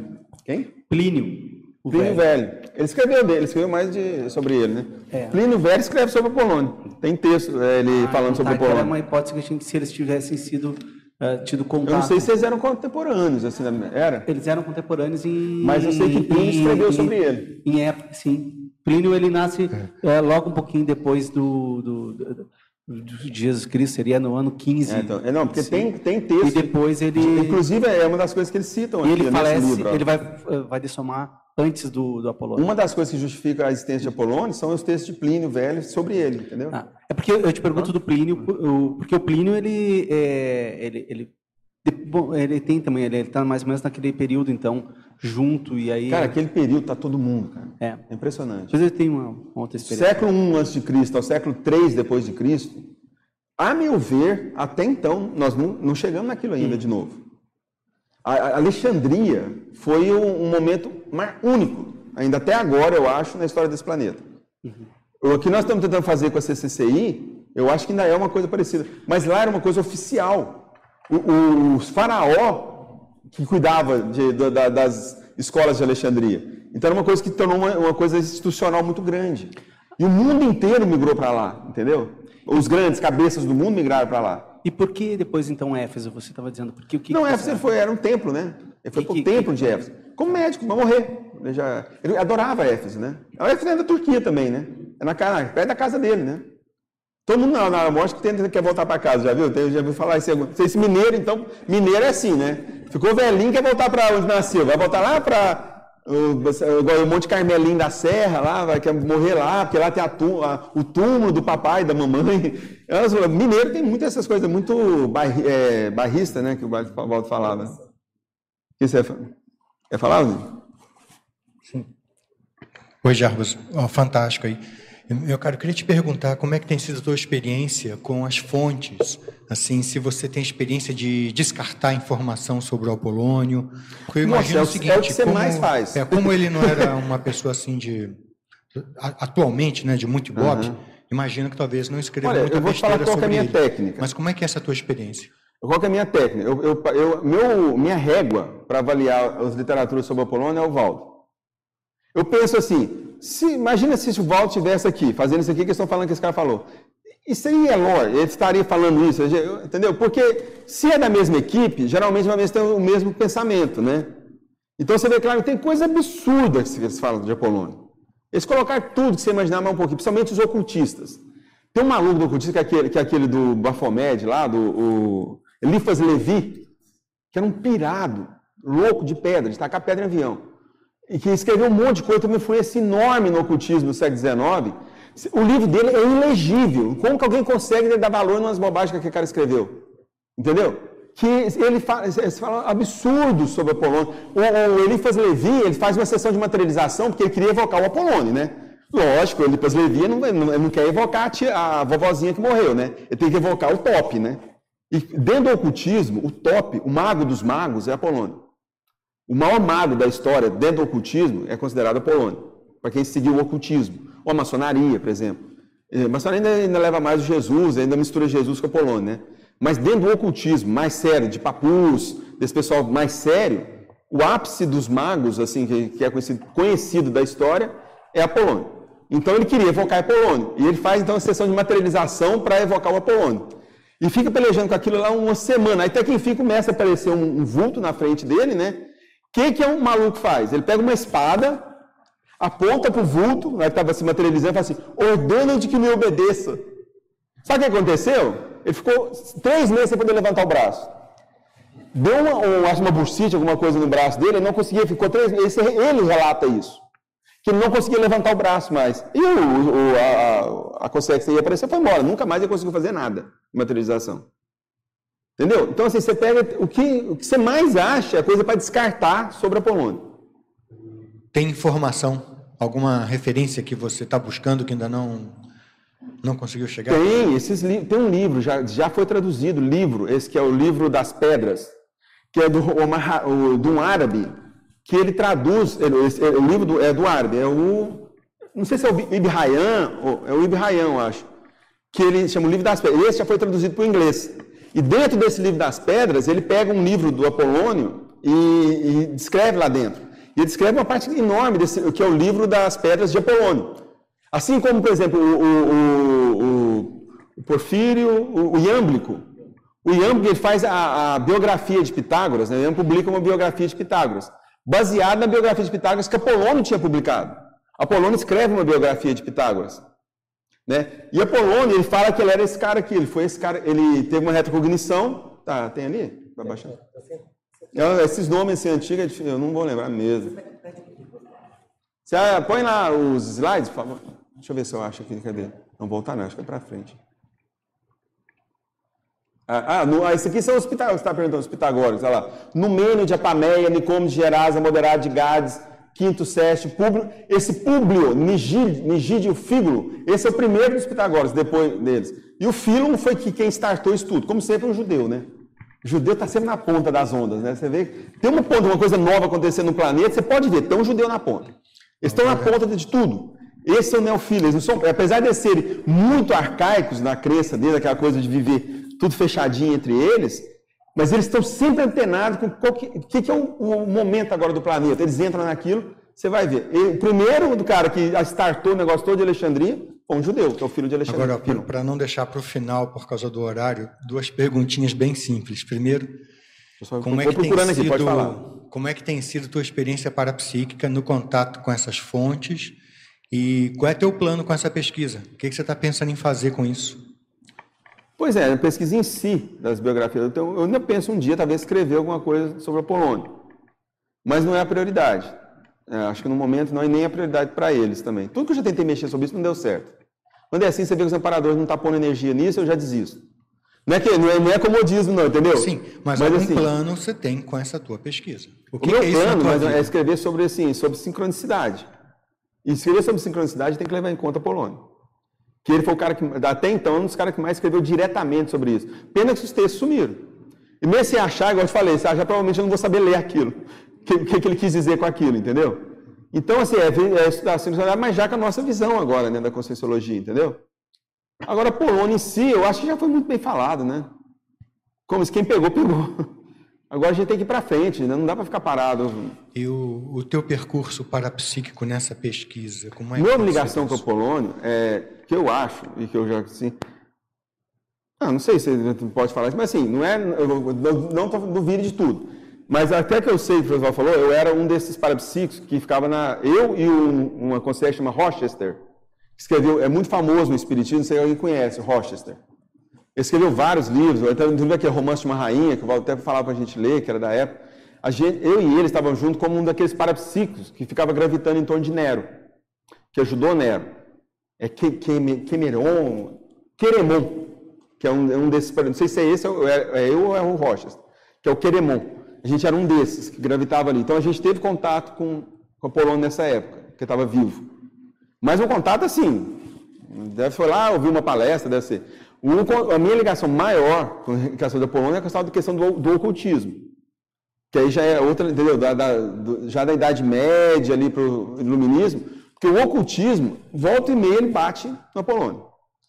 Então eu tenho a minha ligação com a Polônia é mais teórica do que vivencial. Apesar que eu acho que eu tive um contato nessa vida, que ele foi o Apolônio, eu acho que eu cheguei a ter contato pessoal com ele.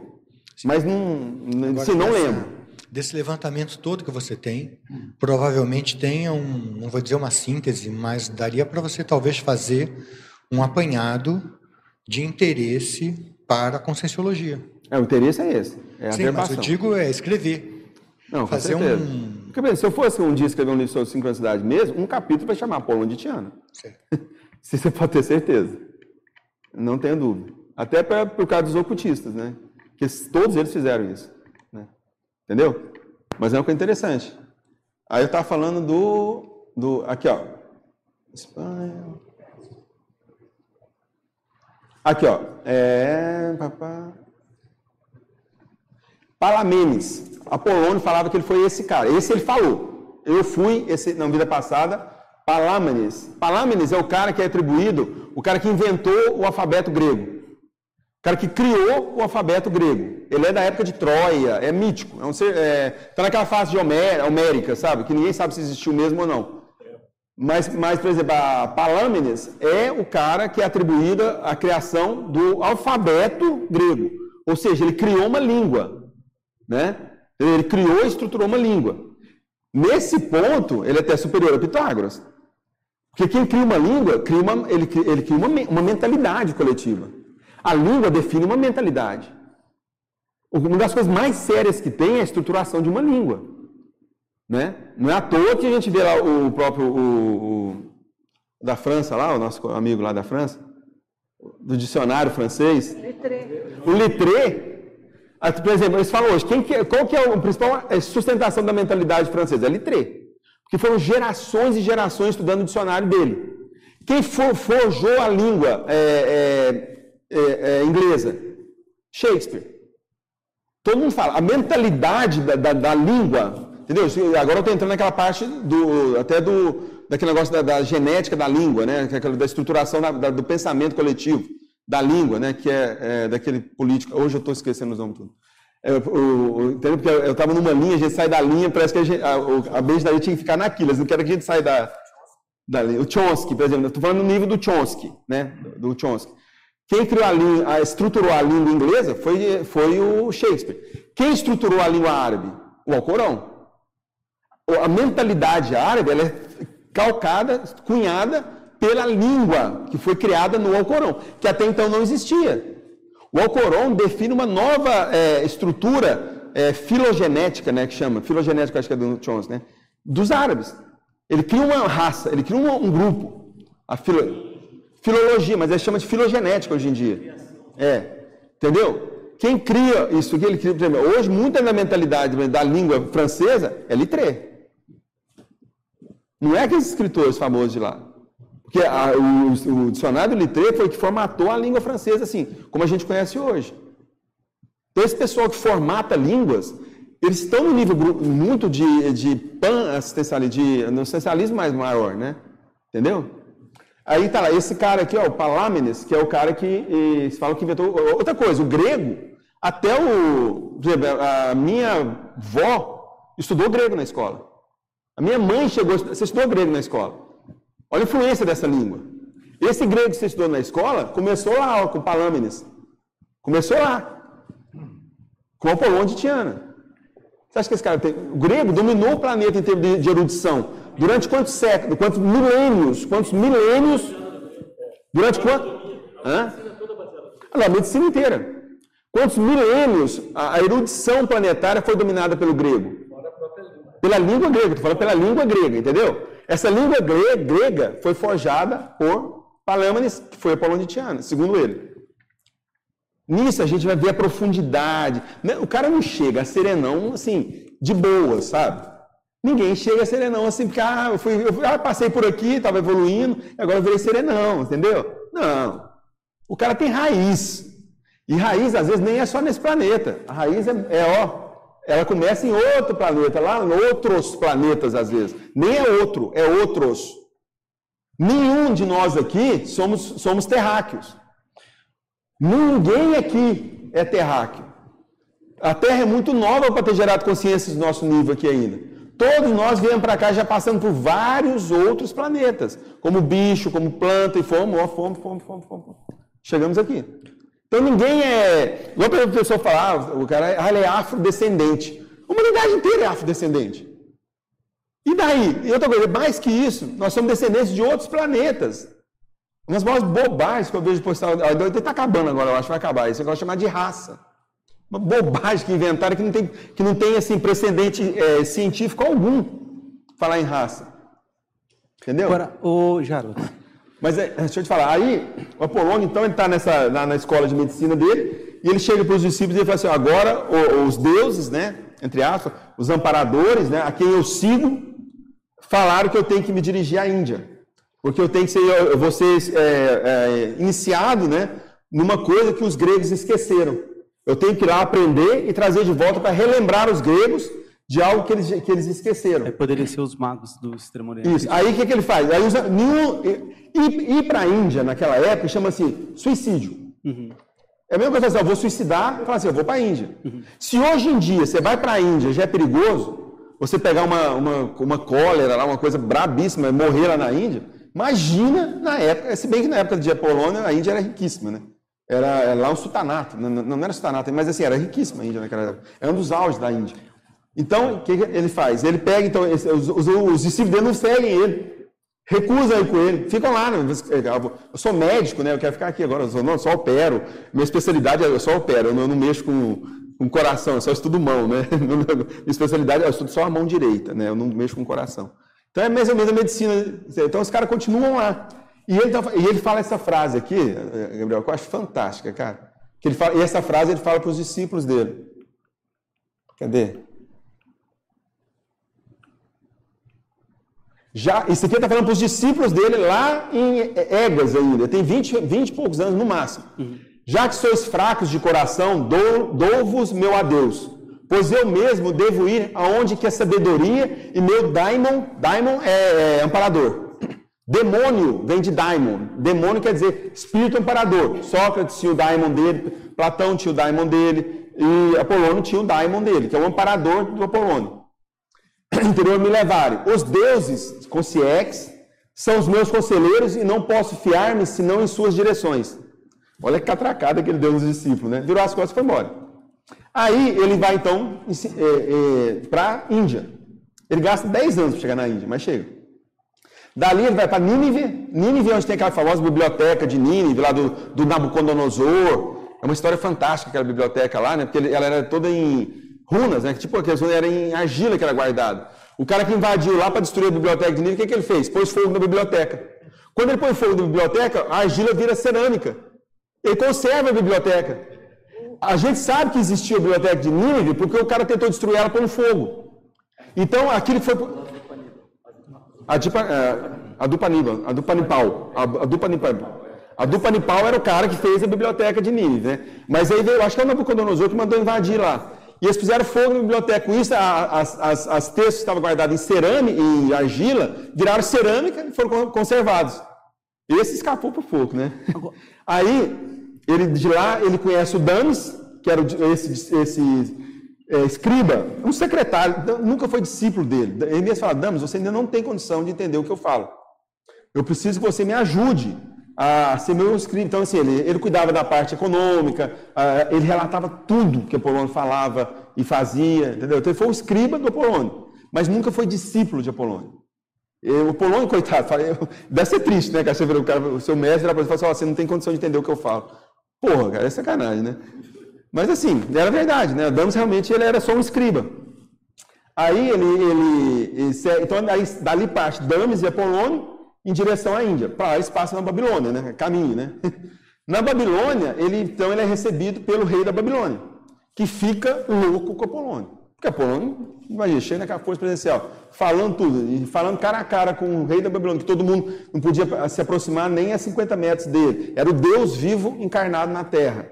E Apolônio chega para ele e fala, ó, aquilo lá que aconteceu na sua infância, aquele negócio todo, assim, você ficar disso, disso, disso. Para você resolver esse problema que você está aí, ó, no seu, estômago, tome-se isso aqui, aqui assim. O rei da Babilônia ficou louco. Ele, não, daqui você não sai, não. Você vai ficar aqui. E ele vai contrariar o rei da Babilônia? Não é doido, né? Ele fica lá. Só que aí o rei da Babilônia também dá para ele o que chama de selo real. É um, um, um selo mesmo, de ouro, que daí para frente para Apolônio passa a usar. Como ele está com o selo real, onde ele chegava, todas as portas abriam na Babilônia.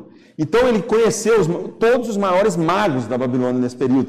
Só que é uma coisa interessante, parece que a Polônia nunca é, foi ensinada, a não ser dessa, é, até chegar na Índia. Ele só ensinava. E ele fala uma coisa interessante dos magos da Babilônia. Ele fala assim, são sábios, mas não em todas as coisas. O que, que ele está querendo dizer com isso?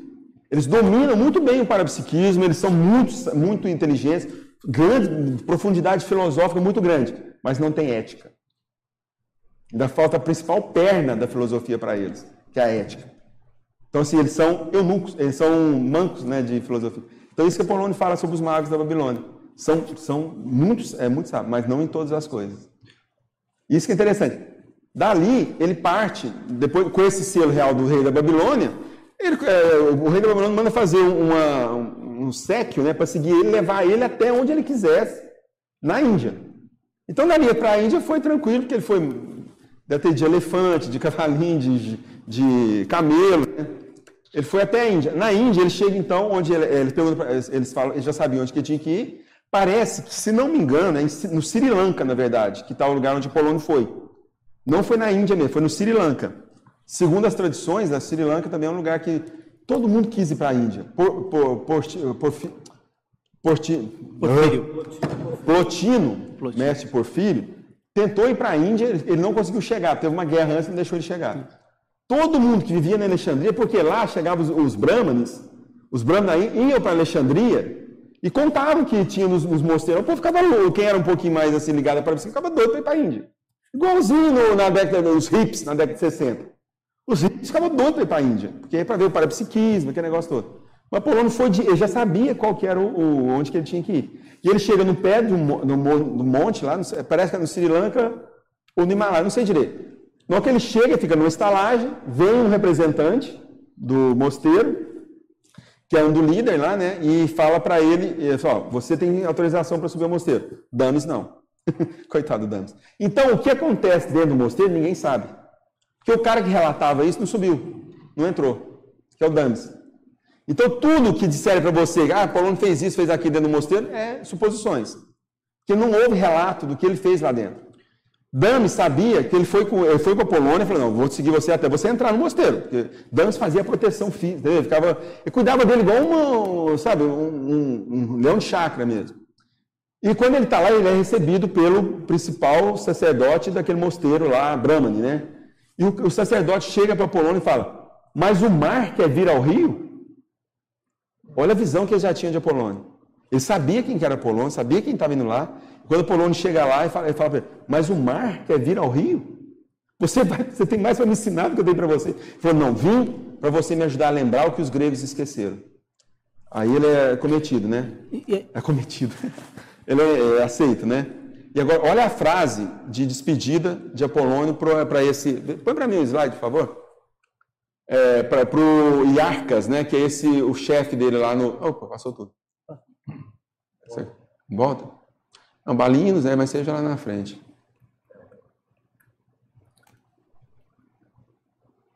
Ele está indo de uma vez, né, tá vendo? Você estava era Aqui, ó, isso aqui é a descrição que o Apolônio faz para Dami sobre o que ele, o que, que ele viu lá no mosteiro. Vi homens morando na terra e ainda assim sem estar nela. De, é, defendidos ou defesos, né? defendidos de todos os lados. E mesmo assim sem defesa alguma. Quase um desperto, né? Entendeu? Eles vivem sem defesa alguma, morrem sem defesa alguma. Mas estavam os mais defendidos do planeta. Cada energia, né? É, possuindo nada exceto o que todos possuem, o corpo. Agora, o Jarbas. Entendeu? Entendi. Mas... Olha a visão que ele do, do, do, da. Outra coisa, eles vivem lá em corpo, mas sem estar lá. Eles têm capacidade de sair, voltar. Deixa eu te fazer uma pergunta, porque é questão de tempo mesmo. Mas, e, e aí, num outro assunto, cara, Troia teve uma, é, é, uma influência, uma, esse processo mitológico que se falou muito. O que você viu, assim, porque se o, o Apolônio fala que ele foi um personagem lá ligado a Troia, o Pitágoras também fala que foi um outro personagem é, ligado, um ligado a Troia, junto com o Heitor e os outros Mas não é o mesmo. Que não é o mesmo. Né? Uhum. Mas é, o do Pitágoras era um colega lá que lutava junto com ele. Mas sim, também a Troia é um negócio de mil anos. Né? Exato. A gente tem que ter uma noção de tempo, por exemplo, é importante. Por exemplo, Porque essa é import... Império Romano durou mil anos. A, a, escola de, de, de, do Platão, a academia de Platão, durou mil anos. É, durou, na verdade, 700 anos a escola de Platão. O Liceu de Aristóteles durou 500 anos. Então a gente tem que ter essa noção para ver a influência que esse pessoal teve no planeta, né? 500 anos você macetando uma teoria assim, sendo que o mundo é uma coisa que influencia o planeta inteiro. Então, ainda mais que o planeta inteiro naquela época era só aquilo ali, né? É por isso que eu ia te, é, te é. perguntar, eu sei que teve uma extensão muito grande, mas ah, eles se referirem a ser um personagem do, da, desse processo mitológico de Troia, mitologia tem em parte, é, eu queria saber a tua opinião, sei que isso não tem muito, não tem material escrito, mas assim, a tua opinião, o porquê será que eles estariam fazendo tanto essa referência a ter sido alguém. Ah, eu acho que aquilo ali, até então, era a mega gestão dele, né? Porque tanto ter criado a, linha, a, língua grega é uma mega gestão que eu queria também falar. Eu ia contar para todo mundo se eu pudesse. Imagina, se o cara criou a língua grega. Porque, não é? porque eu... é uma mega gestão respeitável, não é? Você não acha? Né? Porque, por exemplo, para o Pitágoras era importante também falar que ele foi um personagem também. É. Não, mas Pitágoras falava para todo Pitágoras. A primeira entrevista que tinha com Pitágoras, ele já te mostra, ele não te falava. Ele fazia você ter uma retrocognição de uma vida passada, para você não ter dúvida mais. Só que para você ter a primeira entrevista com Pitágoras, você tinha que ficar cinco anos em silêncio. Só depois de cinco anos em silêncio você poderia ter a primeira entrevista com Pitágoras. Mas aí também ele, ele, ele aí des, des, desbastava o negócio, né? Ele abriu o jogo. Já só uma contribuição aqui histórica. Esse período aí é, homérico, né, de, de Troia mitológica, que não era só mito, é um período obscuro entre o, o período minoico e micênico, é. e realmente onde foi, é, foi transformada aquelas primeiras linguagens dos fenícios e árabes, lá dos judeus, que eram consonantários, só tinham consoantes, o grego, esse, esse povo que é nesse período obscuro, que deve fazer parte, é, botaram vogais e melhorou muito a semântica é. da língua. Acredito, acredito é assim, não foi, com certeza não foi ele que criou a língua grega. Ele deve ter feito não, uma as, grande contribuição, entendeu? As invasões dóricas, todos é, aqueles lógico. povos ali fizeram, mas uh, foi, uma, uma, língua com a semântica mais forte, que incluiu as vogais, e deve ter sido uma, uma obra de gente muito. Por exemplo, você pegou o Corão. O Corão é a base da língua árabe, mas os eruditos iranianos, que todo o aspecto erudito da língua árabe veio do Irã, e é persa, que é persa, não é, não é árabe. Entendeu? Boa parte da erudição do, da língua árabe, ela vem do Irã, que é persa, entendeu? Então, assim, isso é tudo muito, né, é, entrinhado, né?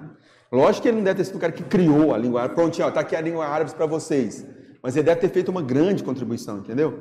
E aí, isso aqui que eu quero, ó, tem, tira a minha fotinha lá para eu acabar de ler. Aí, obrigado.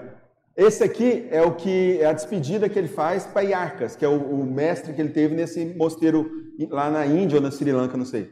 Eu vim a voz por terra e, vós me deste o mar. Não antes, dividindo comigo vossa sabedoria, vós me concedeste o poder de viajar pelos céus. Essas coisas eu trarei de volta à mente dos gregos e conversarei convosco como se estivesseis presentes. Se eu não tiver bebido é, em demasia, que ele quer falar, a taça de tântalo. A taça de tântalo é que você bebe antes de nascer para esquecer as vidas passadas. Essa é a taça de tântalo. Então, se eu não tiver bebido demais a taça de tântalo, ou seja, continuar lembrando disso, né, que eu tô, vivi aqui, eu vou contar isso, tudo que eu vivi aqui, pros, pros, pros, não para os gregos, mas para os templos iniciáticos, que é muito importante de ver isso aqui. O que, que ele está falando aqui? O que, que ele aprendeu a fazer lá com os gregos? Projeção lúcida, em alto nível. Tanto que ele fala assim, eu não preciso, tanto que ele ficou três meses nesse mosteiro. O Paulo fica três meses no mosteiro só. Ele gasta dez anos para chegar lá e mais uns cinco anos para voltar. E fica três meses no mosteiro. Por quê? Ele falou lá, ó, essas coisas eu de volta. Aqui, ó. Vós concedeis o dia de viajar pelo céu. Essas coisas eu de volta a menos. Conversarei convosco como se estivesseis presentes. Eu não preciso ficar aqui mais. Quando eu precisar de algum conselho de vocês, eu venho aqui fora do corpo, eu venho aqui projetado e converso com vocês. Para que eu vou ficar aqui? Eu tenho muita coisa para fazer, eu não posso ficar aqui. Entendeu? Lá ele, ele volta na mente dele todo aquele processo parapsíquico que dominava a projeção lúcida. Na verdade, seria mais que a projeção lúcida, no caso dele, seria a consciência contínua. O estado de consciência contínua. É isso que ele está falando aqui. É mais do que a projeção lúcida. Né? Então, ele sai dali. Agora, isso aqui que é fantástico. Quando ele sai de, da Índia, ele, ele começa a viajar. Ah, esse aqui eu não também não.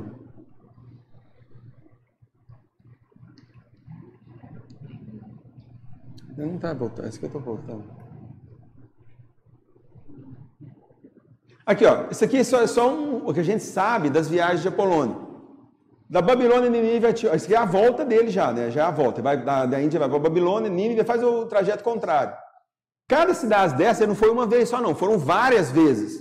O resto da vida inteira de, de, de Apolônio é ele viajando, de templos em templos, iniciáticos, iniciáticos. Ele, ele vai, ele é aceito nas, nas, no, nos templos, no, nos locais mais sagrados de todos os templos iniciados da época.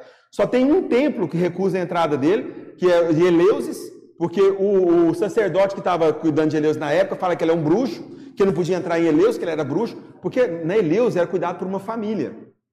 Duas famílias revezavam a administração de Eleusis. Cada ano, um era o sacerdote, o outro administrava. Vinha alguém da, daquelas duas famílias. Quando chega Polônio lá, com aquela fama toda, ele falou: opa, alguém vai tirar nossa família da julgada. Entendeu? E ele tenta tirar a Polônia. Polônia fala: não, não, mas eu não, não vou ser iniciado por você. Eu vou ser iniciado por aquele menino ali, ó. E era uma criança que estava da família, que estava lá, que ninguém nem ligava para ele. Volta, ele volta lá depois de quatro anos, aquela criança é o sacerdote, que está realmente está sendo lá de, Ele, de Eleus, e ele inicia Apolônio também em Eleus. Apolônio foi iniciado em todos os grandes templos iniciáticos da época. Todos. Agora ele é mais, ele foi lá não para ser iniciado, ele foi lá para ensinar. Ele ensinou em Eleusis, em, em, Delfos, ele ensinou em, em Éfeso, você falou de Éfeso. Ele ensinou naqueles templos lá de Roma, também famosos, Serapis. Aquele grande templo famoso também da, do Egito, que fica em Rhodes, é, perto de Rhodes, né, que tem um grande templo iniciático. É o templo de Apolo em Rhodes. Ele ficou, ele ficou mais de 20 anos. Lá ele era adorado como um deus. No Egito ele foi adorado como um deus em Rhodes. E ele, ele vai depois, a dessoma dele, que é morrer perto de onde nasceu, que é Éfeso, né? E ele passa o resto da vida final dele em Éfeso. Rapidamente, ele foi é, conselheiro. Ele foi perseguido por Nero Domiciliano, né? Como eu falei. E foi conselheiro direto de três, é, na verdade, quatro imperadores. Que é o Vespasiano, o Nerva, o, o, o, ah, esse aqui é a Tiana hoje em dia, ó, a cidade de Tiana. Ela chama hoje Kemershissar, Kemershissar, entendeu? Na Capadócia. É aquela, aqueles arcos lá de, bem grego romance, porque lá é uma, foi, ali é Tiana hoje em dia. Ó. Essa é a Capadócia, quem quiser viajar de balão lá, diz que é maravilhoso, né? Você pega uma lista, você faz um, um passeio de balão, e aqui, ó, é, você vai lá, tem um cara, uma, uma agente de turismo, eu entrei no site para lá ver. E lá em Tiana, que tem um cara que fala que te leva onde na Polônia de Tiana nasceu. Eles te levam lá. Se é o lugar mesmo, vai saber, né? Mas que eles te levam em algum lugar e lá eles falam que esse lugar é o lugar que a Polônia nasceu, eles te levam. Você pagando, meu amigo, eles te levam onde você quiser, né? É, você paga o cara e te leva num lugar lá que esse, dizem que é esse lugar aqui, ó. Tá vendo esse descampado ali, ó? Diz que ali é onde Polônia era as terras da família de Polônia, né? Ah, você aperta o negócio pula, né? Mas aí, ó, isso aqui é Éfeso, né? Ali ó, é a Porta Maggiore, naquela parte lateral lá que tem a, a, a, a capela pitagórica onde Apolônio dava aula. Isso é no centro de Roma.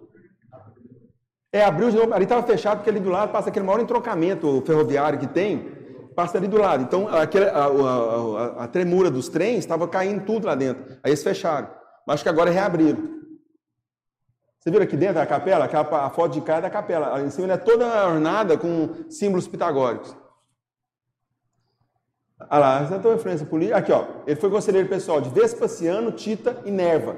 Nerva, inclusive, queria, eh, já estava com 98 anos quando Nerva subiu ao poder. Neva manda pessoal, vou mandar agora uma, uma, uma, destacamento aqui te buscar, porque você vai ser meu conselheiro pessoal aqui em Roma. E Apolônio escreve de volta para ele: Não se preocupe, em pouco tempo estaremos juntos. Apolônio dessoma uma semana depois e Nerva dessoma um mês depois. Ele falou a verdade, os dois estavam juntos, mas no extrafísico.